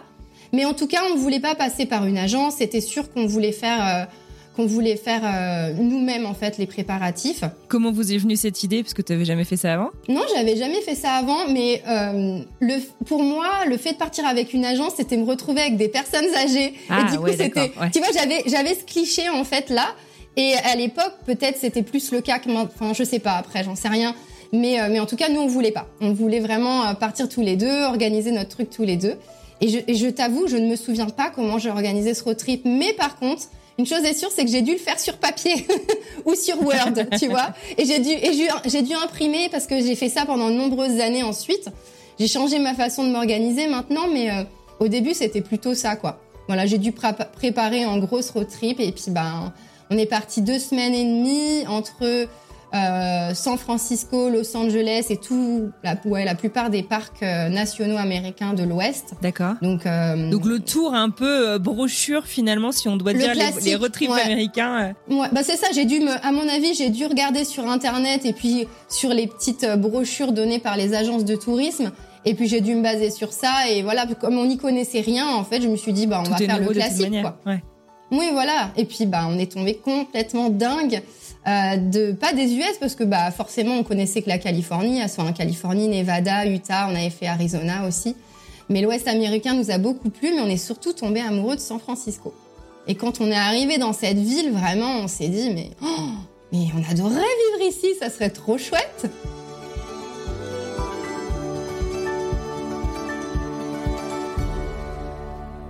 Il ne me reste plus qu'à vous souhaiter une merveilleuse fin de journée, une très bonne semaine et je vous dis donc à mardi pour une nouvelle histoire.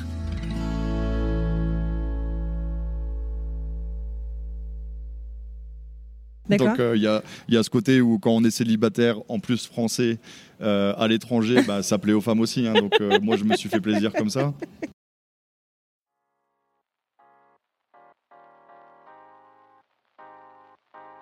Vous venez d'écouter un podcast réalisé par moi-même, Anne-Fleur Andrely, mixé et habillé par Alice Krief et produit par French Morning. French Expat n'est pas le seul podcast de French Morning. Pour retrouver tous les podcasts du groupe, rendez-vous sur frenchmorning.com slash podcast.